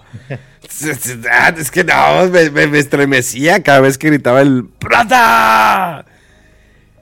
Y, y te fijas que los colores son ya más arenosos. Es como Indiana Jones. Indiana Jones te fijas que la primera, en la primera es eh, abunda mucho el verde, en la segunda abunda eh, pues era mucho de cavernas o cosas y en la tercera abunda mucho la arena. Ajá. Aquí vemos que abunda mucho lo arenoso, son colores, no son colores, no ves tan marcado el rojo, no ves tan marcado el azul, el verde, es, es arenoso el juego. Sin En embargo, se ve bonito. mitad- En la primera mitad sí es como muy arenoso. Este, muy. eh, colores muy cálidos, ¿no? Dices tú. Sí. Ajá. Ya la segunda mitad ya se va como más a grises, más oscuros. Este. Metal Gear Solid 4 es complicado. Es como el, el raro, siento yo. Porque la neta está muy chingón, está lleno de referencias. Gráficamente es una chulada. eh, pero a mí. A mí me decepcionó, güey. Sí, Neta. o sea, yo cuando, cuando yo lo terminé, dije, huevos. Es neta que así acabó. O sea, no, no me gustó, güey. O sea, es- es- el- la batalla, pero esa batalla cuando empieza a pelear Solid contra Liquid, ¿a poco no te movió? Escuchar Sí, los obvio. temas musicales cómo iban cambiando. Sí, obviamente. Y obviamente con el Ocelot de Metal Gear Solid 3, este, ya entiendes al personaje y, y las referencias que tiene ahí están muy cabronas, ¿no? Este, los saludos que hace, los gestos, dices, ay cabrón, este güey ya no es Liquid, este güey es, es, es Ocelot otra vez. Sí. Y, y el Ocelot joven. Este, obviamente. Pero, y la cinemática final, pues no se diga, güey. Pero ah, lo que te decía por mensaje la otra vez, yo siento que al personaje de Snake, siento que es ninguneado bien cabrón. Sí, muy Este, cañón. En la misión final, o sea, todos están diciendo, güey, nos vamos a infiltrar a esta nave. Bueno, que no es una nave, es la inteligencia artificial del 2, que es como un barcote. Sí. Este. Y Snake hace el comentario de. al- bueno, la que lleva, digamos, explicando la misión. Se llama Mei Link y dice: ¿Alguna duda? Y Snake alza la mano y dice: Sí, yo tengo una duda. ¿Alguien tiene un cigarro? Ja, ja, ja, ja, ja, ja. Y todos lo voltean a ver así como que. ¿Qué pendejo estás, no? Entonces, a mí se me hace como una actitud muy infantil, muy japonesa, de anime japonés, que siempre, obviamente, Metal Gear tiene todo un chingo de referencias japonesas y etcétera de la cultura porque es de allá. Pero siento yo que estaba viendo un anime de estos jocosos, de estos que de repente son un poquito ridículos. Siento yo que aplicarlo a Metal Gear no, no quedaba tanto porque yo no conocía Metal Gear el primero, ni siquiera los de NES, como que con ese con ese humor en momentos importantes. Sí había ese humor, por ejemplo, el soldado que siempre se está cagando, ¿no? Pero era humor así como que, güey, es un... sí, mira, sí se... Que sucedió un ratito, ¿no? Creo que sí te entiendo, porque el soldado ese, el que se termina casando con Merly, sí está... Sí está muy puñetas. O sea, sí hay un, grado en que dices... No, no, no lo veo necesario esa parte. Creo que me quites la seriedad. Obvio que de repente debes de tener un, respiro, ¿no? Porque está sufriendo durante el juego. Hay una frase que dice Otacon que Snake ha tenido una vida dura y ya es hora que descanse. Yo sentía que ya de la mitad para adelante era que, pues ya, o sea, Snake está dando todo lo que está dando. Eh, que sí querían ayudarlo, pero ya llega un momento que no, no siento que no, me lo, no lo están reconociendo por lo, por lo que ha hecho. Y está sufriendo el, cabrón muy cañón. Eh, porque hasta el final el vato se va arrastrando todo y, y sabe lo que tiene, que tiene el Fox Die, que en algún momento se le, puede activar. Y todo lo que hace. Y al final, él se queda solo. O sea, siento que no era lo que esperaba, pero probablemente a lo mejor era necesario. Porque ¿qué más va a hacer el vato? O sea, dice, ya, ya no, que dice, ya no voy a fumar, me voy a quedar solo.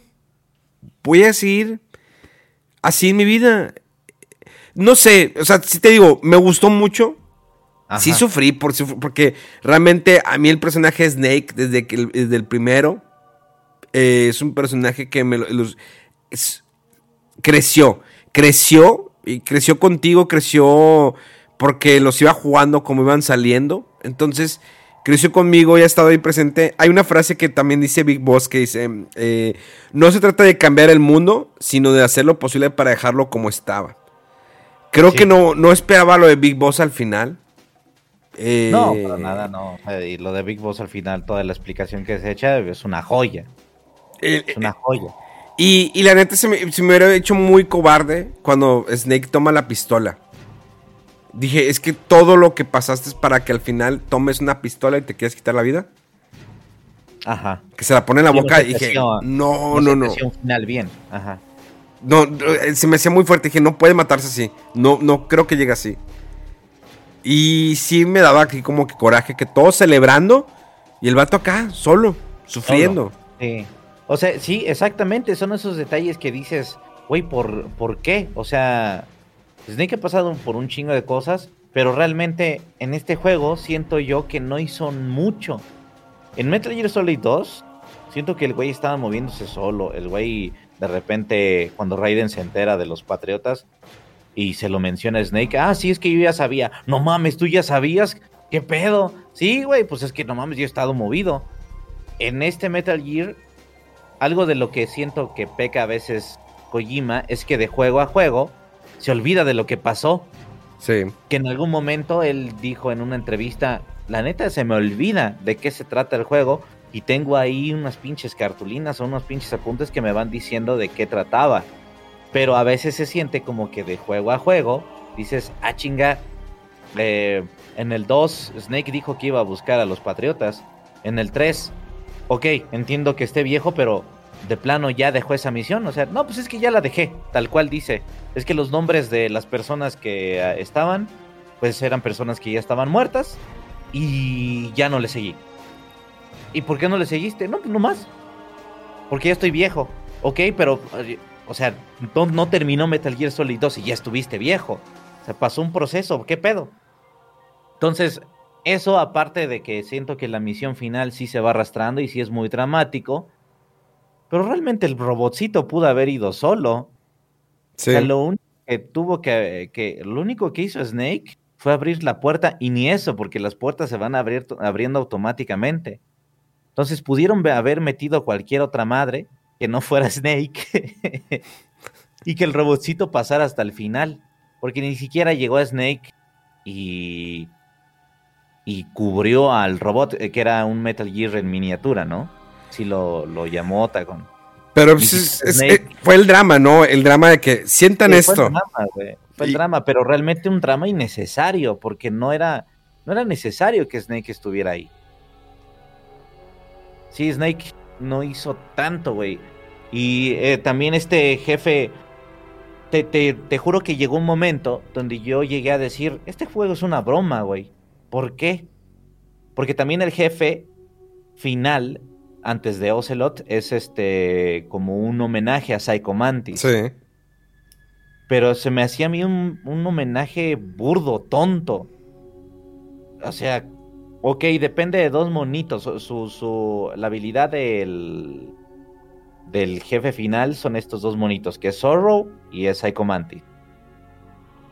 No sé si fui muy exigente o estaba esperando demasiado, pero sí se me hizo muy burdo ya pasar de... Metal Gear Solid siempre ha sido burdo, o sea, un enemigo es un güey que puede leer tu mente, ¿no? También tiene temas muy fantasiosos, pero siento yo que dentro de lo burdo y lo fantasioso hay un poquito de límites y poner este jefe o, o subjefe final que su fuerza viene de un monito, siento que no embona tan chido, pues. No lo sé, no, no me gustó a mí, realmente. Y, todo se resume tal cual a eso de que, ok, mucho drama, pero ya pensándolo bien, Snake no tenía que estar ahí. Se está arrastrando a lo pendejo, ¿por qué? Y termina que al final con que no mames, el güey va a morir solo. ¿Por qué va a morir solo? Ni siquiera Otacon lo acompañó. Fíjate que ahí lo de morir solo, creo que fue una, siempre una persona muy aislada. Digo, a mí me ha gustado que se hubiera quedado con. O sea, en algún momento, cuando jugué el primer Metal Gear, yo hubiera quedado. Quédate con, con Merly. Es la chica que va a estar contigo. No necesitas nada más. Ella te va a entender, te, va, a cambiar los pañales cuando ya no puedes hacer. Eh, eso, eso, por ejemplo, de Meryl quedándose con el con el chiste, el chiste de la saga. Sí. No. no, tampoco embonó, pues. O sea, no, no me gustó. Ese vato nunca me embonó. O sea, no, no me embona. De que, ah, es que yo nunca me puse esa madre porque siempre. Eh, sí entiendo lo de los nanomachines. Sí, las máquinas, nanomachines. Ajá. Eh, que en algún momento, a lo mejor en 40, 50 años, eso va, ya cuando no estemos aquí, a lo mejor ya van a estar. Si no, creo que ya lo están manejando. Eh, habría que investigar bien. Pero que puedan inyectarte y que se puedan reconstruir o ayudarte a quitarte alguna enfermedad. Yo creo que sí. Eso no es. Mm, ya no. Ya puede ser más creíble. No es tan fantasioso. No es tan. Sí. Fíjate que yo estaba molesto cuando sacaron el personaje de Vamp en Metal Gear 2. Dije, ¿por qué un vampiro? Ya, ¿qué pedo, Kojima? Y hasta ahora, y en Metal Gear 4 entendí, ah, ok. Digo, ya tiene sentido. Ya tiene sentido, no mames, el vato cómo aguanta que todo lo que le están encaje y encaje y aguanta bien cabrón. Y, y si normalmente la gente conocía, es que Metal Gear es, pues es el robot gigante, no es el jefe, no. O sea, es como que es algo simbólico. Es, algo simbólico. Y entiendo, sí, eh, lo que me dices del Metal Gear 4. Comparto tu idea. Digo, sin embargo, me hizo sentir mucho con, el, con Snake. O sea, cómo, cómo sufrió. Sí me dolió. No fue el mejor final. O sea, siento que. Qué bueno que hizo que las pases con Big Boss. Qué bueno. Sí. No me hubiera gustado que se muriera, pero bueno, qué bueno que hizo esas pases. Que ya está tranquilo. Y que dice, bueno, pues ya, pues voy así adelante a ver qué pasa conmigo. Digo, no, creo, creo que es una historia que se va a quedar así ya. Terminó, se acabó. Sí, ya, ya terminó ahí. Ya, ya no vamos a hacer nada más, a menos que saquen precuelas o los Inters, ¿no? Que están desaparecidos. Y Metal Gear Solid 5, cuando, eh, recuerdo cuando lo anuncian, y que anuncian que Kiefer Sutherland, el que fue protagonista de la serie 24, va a ser el- la voz de, de Big Boss, pues la gente estaba muy molesta. O sea, no, no se entendía el porqué. Hasta que terminas el juego, que termines el... Ya se es- entiende. ya entiendes el porqué. O sea, como... No el Phantom, porque primero es... No, primero es el...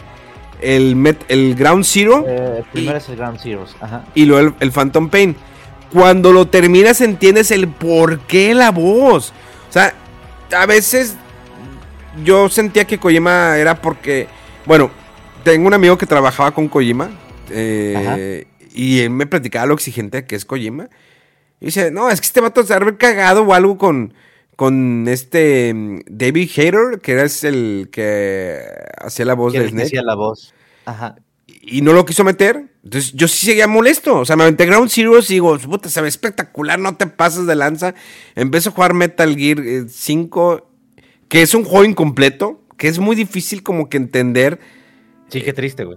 que por qué, por qué tienes la una, una muy buena entrega, algo que estás desarrollando y no lo dejas terminar bien. Pinche desmadre. Todo lo que pasó. armó ya. Y, y- y no puede cerrar bien ese capítulo. Pero ya entendí después, ah, ok, ya sé por qué. Está bien, ya no se ha enojado contigo, Kojima. Se ha enojado con Konami porque no te dejaron terminar el Metal Gear. Porque está muy Sí. bueno, el mundo abierto, está muy bien. Sí llega un momento que se hace un poco repetitivo, pero está muy bien hecho ese Metal Gear. Iba, muy, iba por No, sí, muy buen hermoso, camino. güey. Hermoso. sí. Sí, es este. A mí me gustó mucho. Podría decir que sí está arriba del 4, el Metal Gear Solid 5. Este, y también es como. Siento que es como muy experimental. Es muy pesado también. Es muy crudo. Eh, hay escenas muy violentas. Hay eh, escenas que tal vez streameando las dirías, güey, esto no lo voy a poner. Este. Pero tal cual sí te relata la historia de un Big Boss que, está sufriendo, güey, y que está. que está todo el tiempo luchando por el error o, o porque lo vencieron.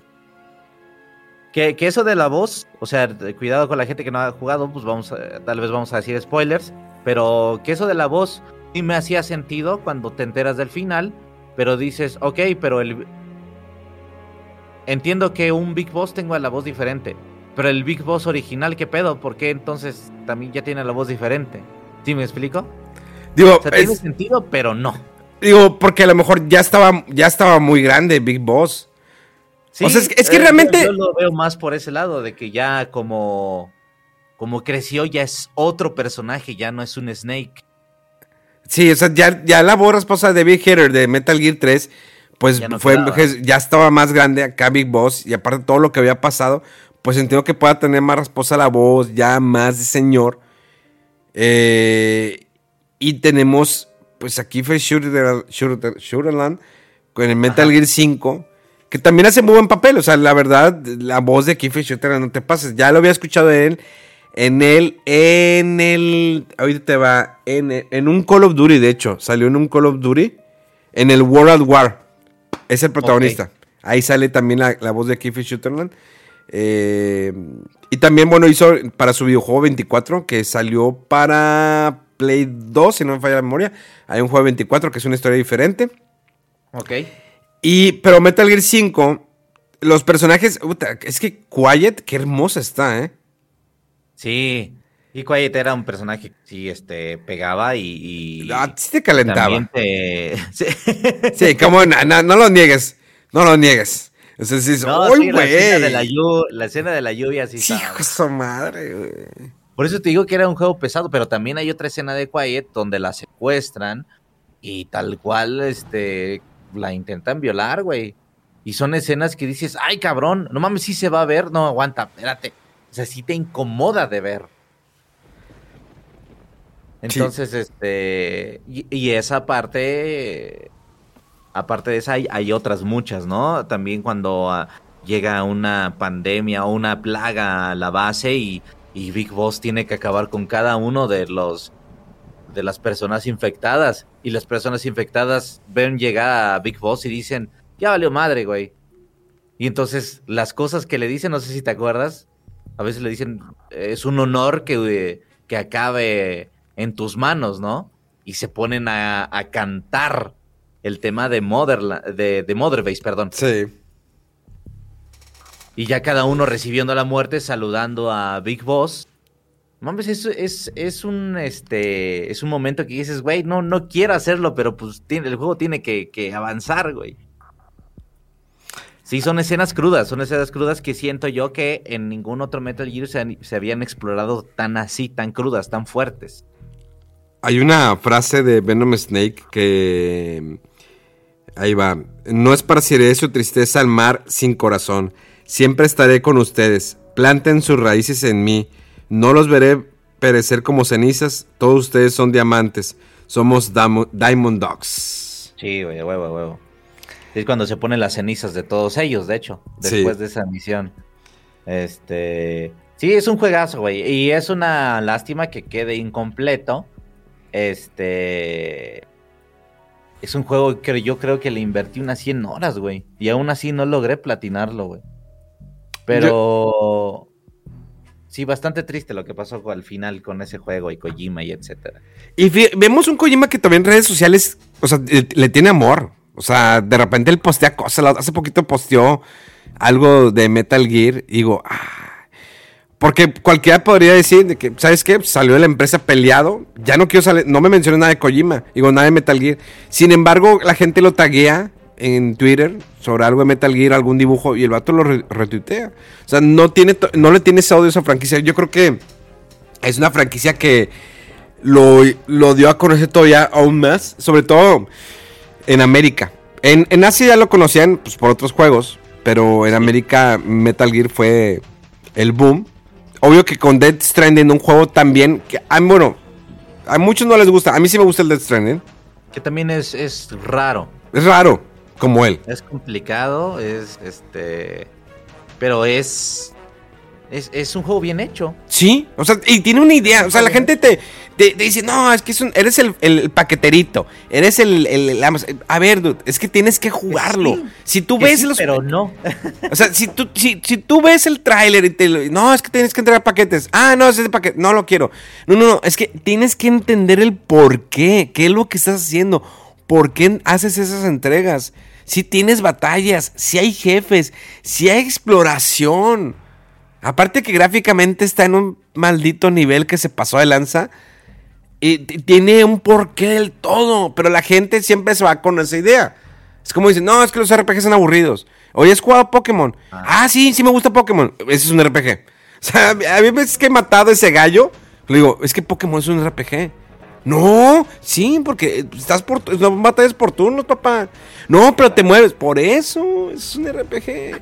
O sea, hay gente que se le va el pedo, que no piensan que RPG es Final Fantasy es aburrido. Aunque bueno, ahorita ya Final Fantasy es más juego, ya es un Kingdom Hearts el- con el último Final Fantasy.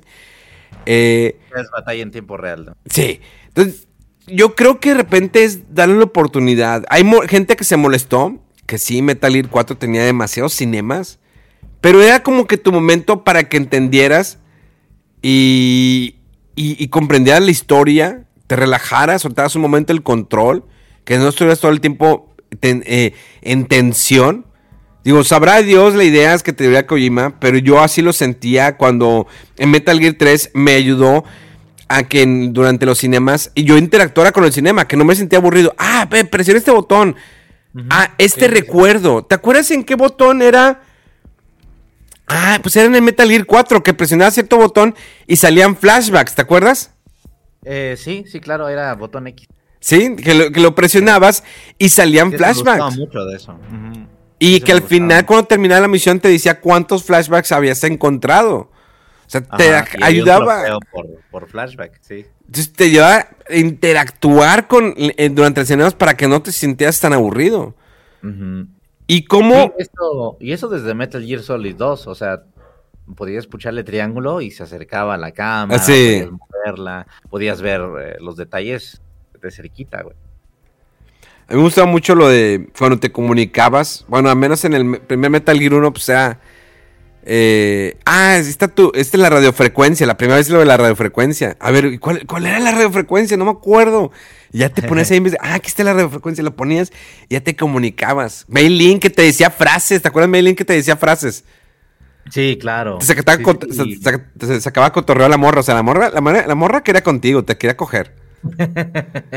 Pinche Estaba china. muy morra para Snake, güey. Estaba muy morra. Y Estaba luego, muy morrita. y luego la, y la, la, la vuelven a poner acá en, en el 4. La neta, es, no sé, disfruté mucho los Metal Gear. Eh, creo que es una franquicia que ya deberían eh, dejar. Sí. O, de- o dejar morir. Híjoles, siento...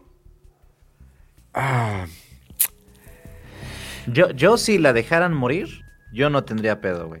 O sea, yo si ya no hacen ningún remake, si ya no hacen algo nuevo. Obviamente. necesitamos un remaster. esto como, la- es- sí, pero la gente toma esto como, ah, no mames, Fede dijo un día que no quería y cuando hubo lo compró. ¡Qué hipócrita! No, pues obviamente, obviamente soy fan de Metal Gear y si sale uno nuevo lo voy a comprar, güey. Pero si en este momento sí se dijera, pues ya vaya la, a la historia de Metal Gear, yo diría, está bien, güey. O sea, ya para qué. Si no va a ser con Kojima, la neta no, no le muevas, pues. Sí. Yo, yo siento, sí, sí, sí. Digo, ahí tuvimos el de Raiden, ese spin-off. eh, ¿Cómo se llamaba? Ah, Este, el Metal Gear Solid. No, era el Metal Gear Rising. Rising, Rising. Está ese spin-off. Pero pues, El es, Vengeance. es, es Raiden. ¿Y luego te acuerdas el Metal Gear de zombies? Sí, era el este. Ese ni lo jugué, la Güey, neta, yo güey. tampoco. Sí me, sí me, sí me encabroné. Era. el- ay, ni siquiera me acuerdo cómo se llama, güey. O sea, A ver, ese lo voy a googlear. No, me acuerdo que me escribió Konami esa vez. El Survive. Survive. Y que hoy tenemos el, el código para que Metal Gear. Y dije, ay, no, gracias. güey". Sí, dijiste que no, güey. Sí, güey, le dije, no, gracias. No, la, la neta, no, gracias. Y me dijo, ¿es en serio? Y lo, es que, ¿qué te puedo decir? No lo voy a jugar. No lo voy a jugar. O sea, no, no, no, no. O sea, tengo un respeto. O sea, no puedo. No, no puedo. O sea, o sea, que como periodista tengo que jugar lo que me mandan, pero no pude jugar ese Metal Gear. No lo pude. Sí, sí, güey. Sí, sí, te entiendo. Yo no lo juego, güey.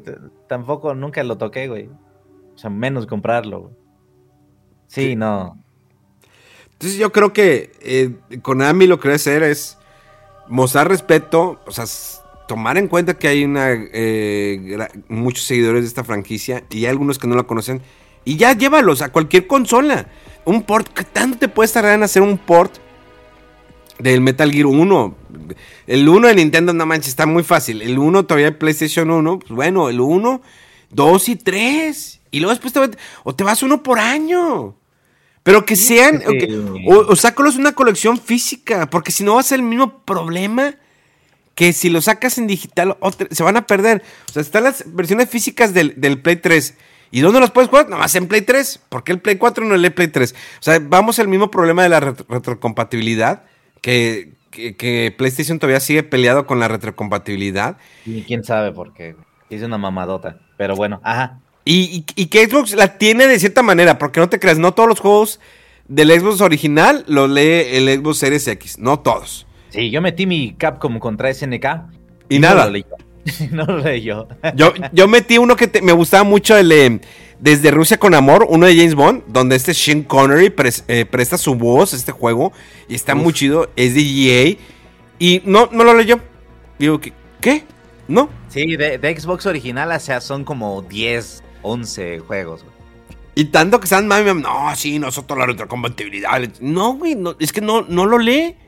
Del 360, sí. Sí. Tiene un chingo. Pero del primer Xbox, sí, o sea, son contaditos. Splinter Cell, el primer Halo.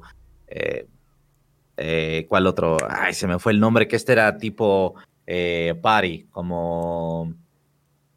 Como un Mario Party, pero obviamente de minijuegos. Se me fue el nombre.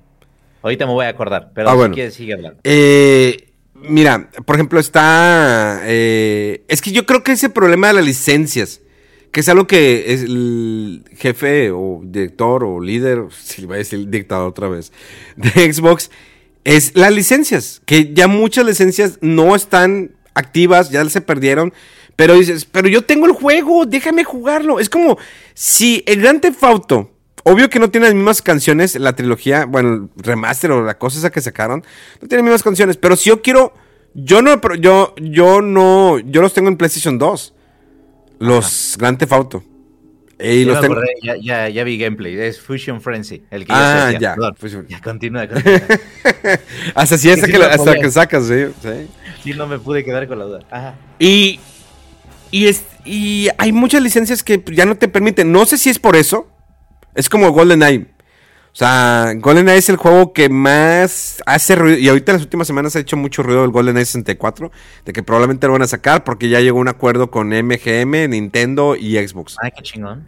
Se dice, es un rumor muy cañón. Si lo llegan a sacar, neta no sé cómo pueda estar el madrazo. O sea, que realmente que la gente. Pero que lo saquen. Pues que lo puedas comprar, no que lo suban a, a la tienda de Nintendo 64. O bueno, que sea digital.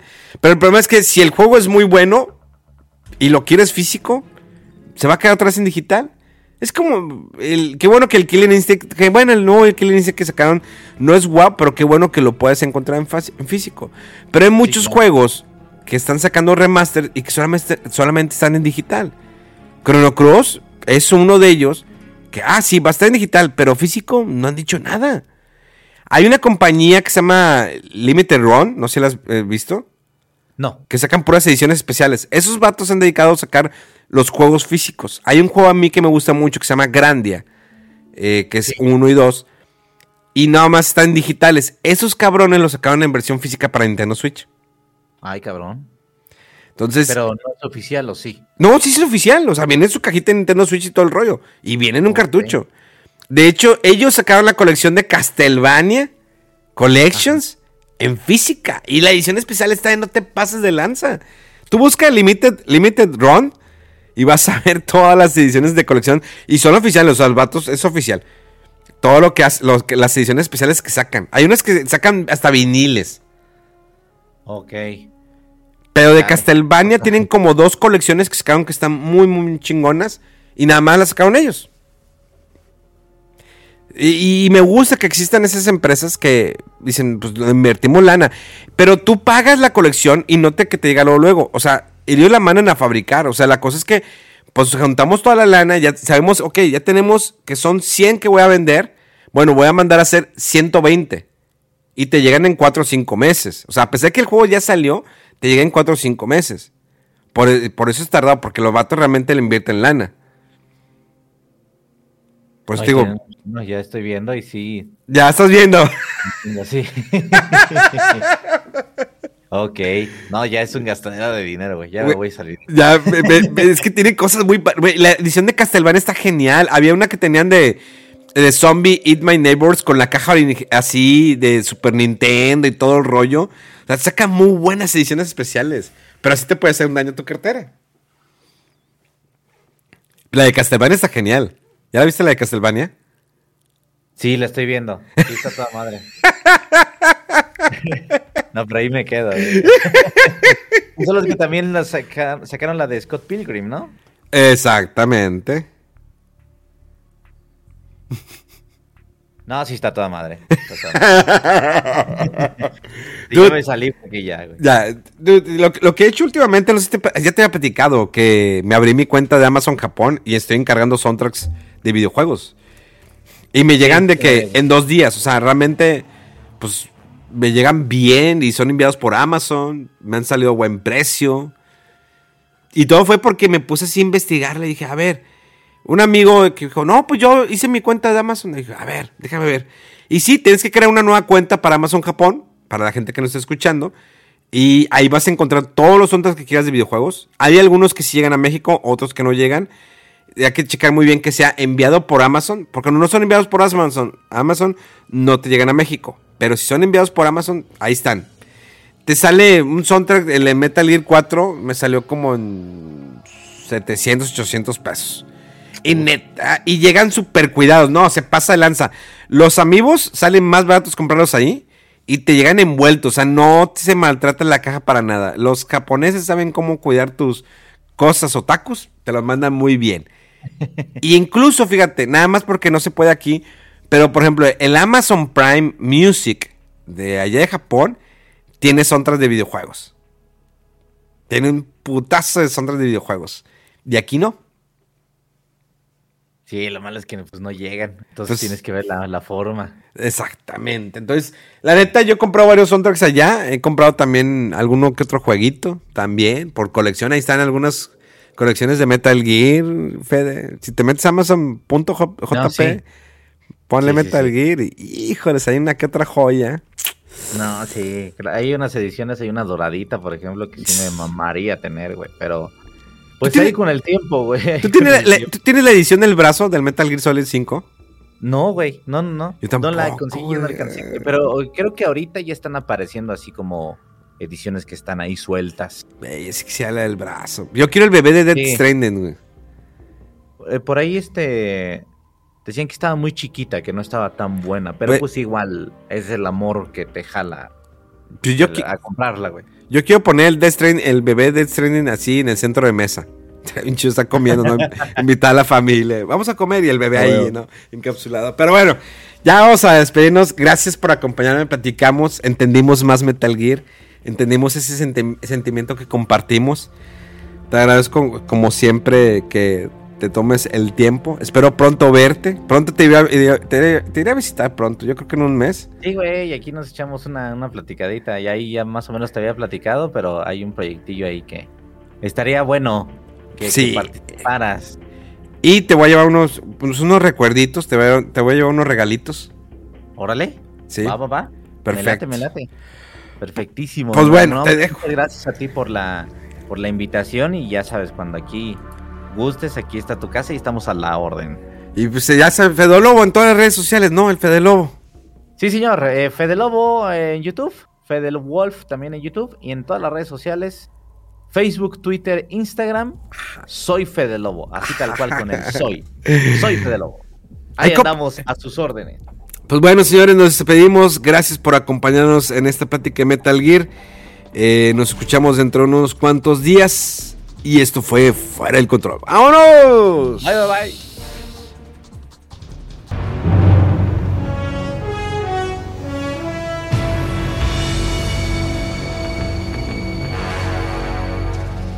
What a thrill with darkness and silence through the night. What a thrill. Searching and I'll melt into you. What a fear in my heart, but you're so supreme.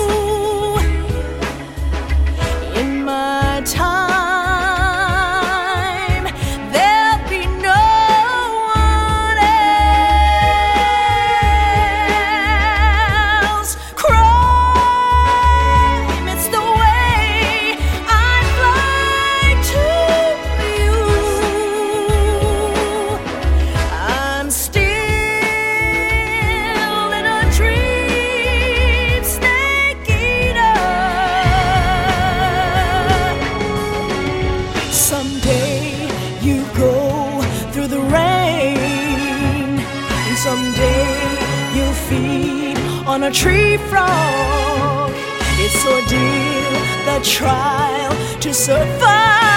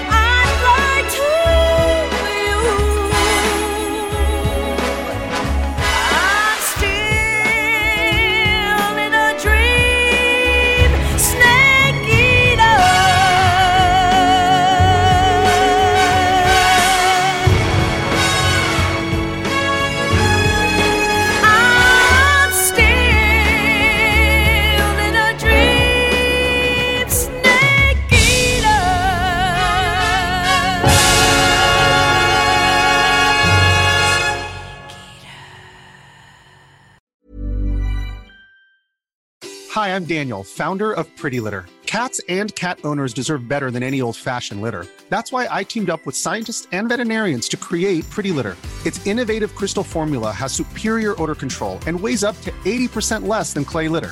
Pretty Litter even monitors health by changing colors to help detect early signs of potential illness. It's the world's smartest kitty litter.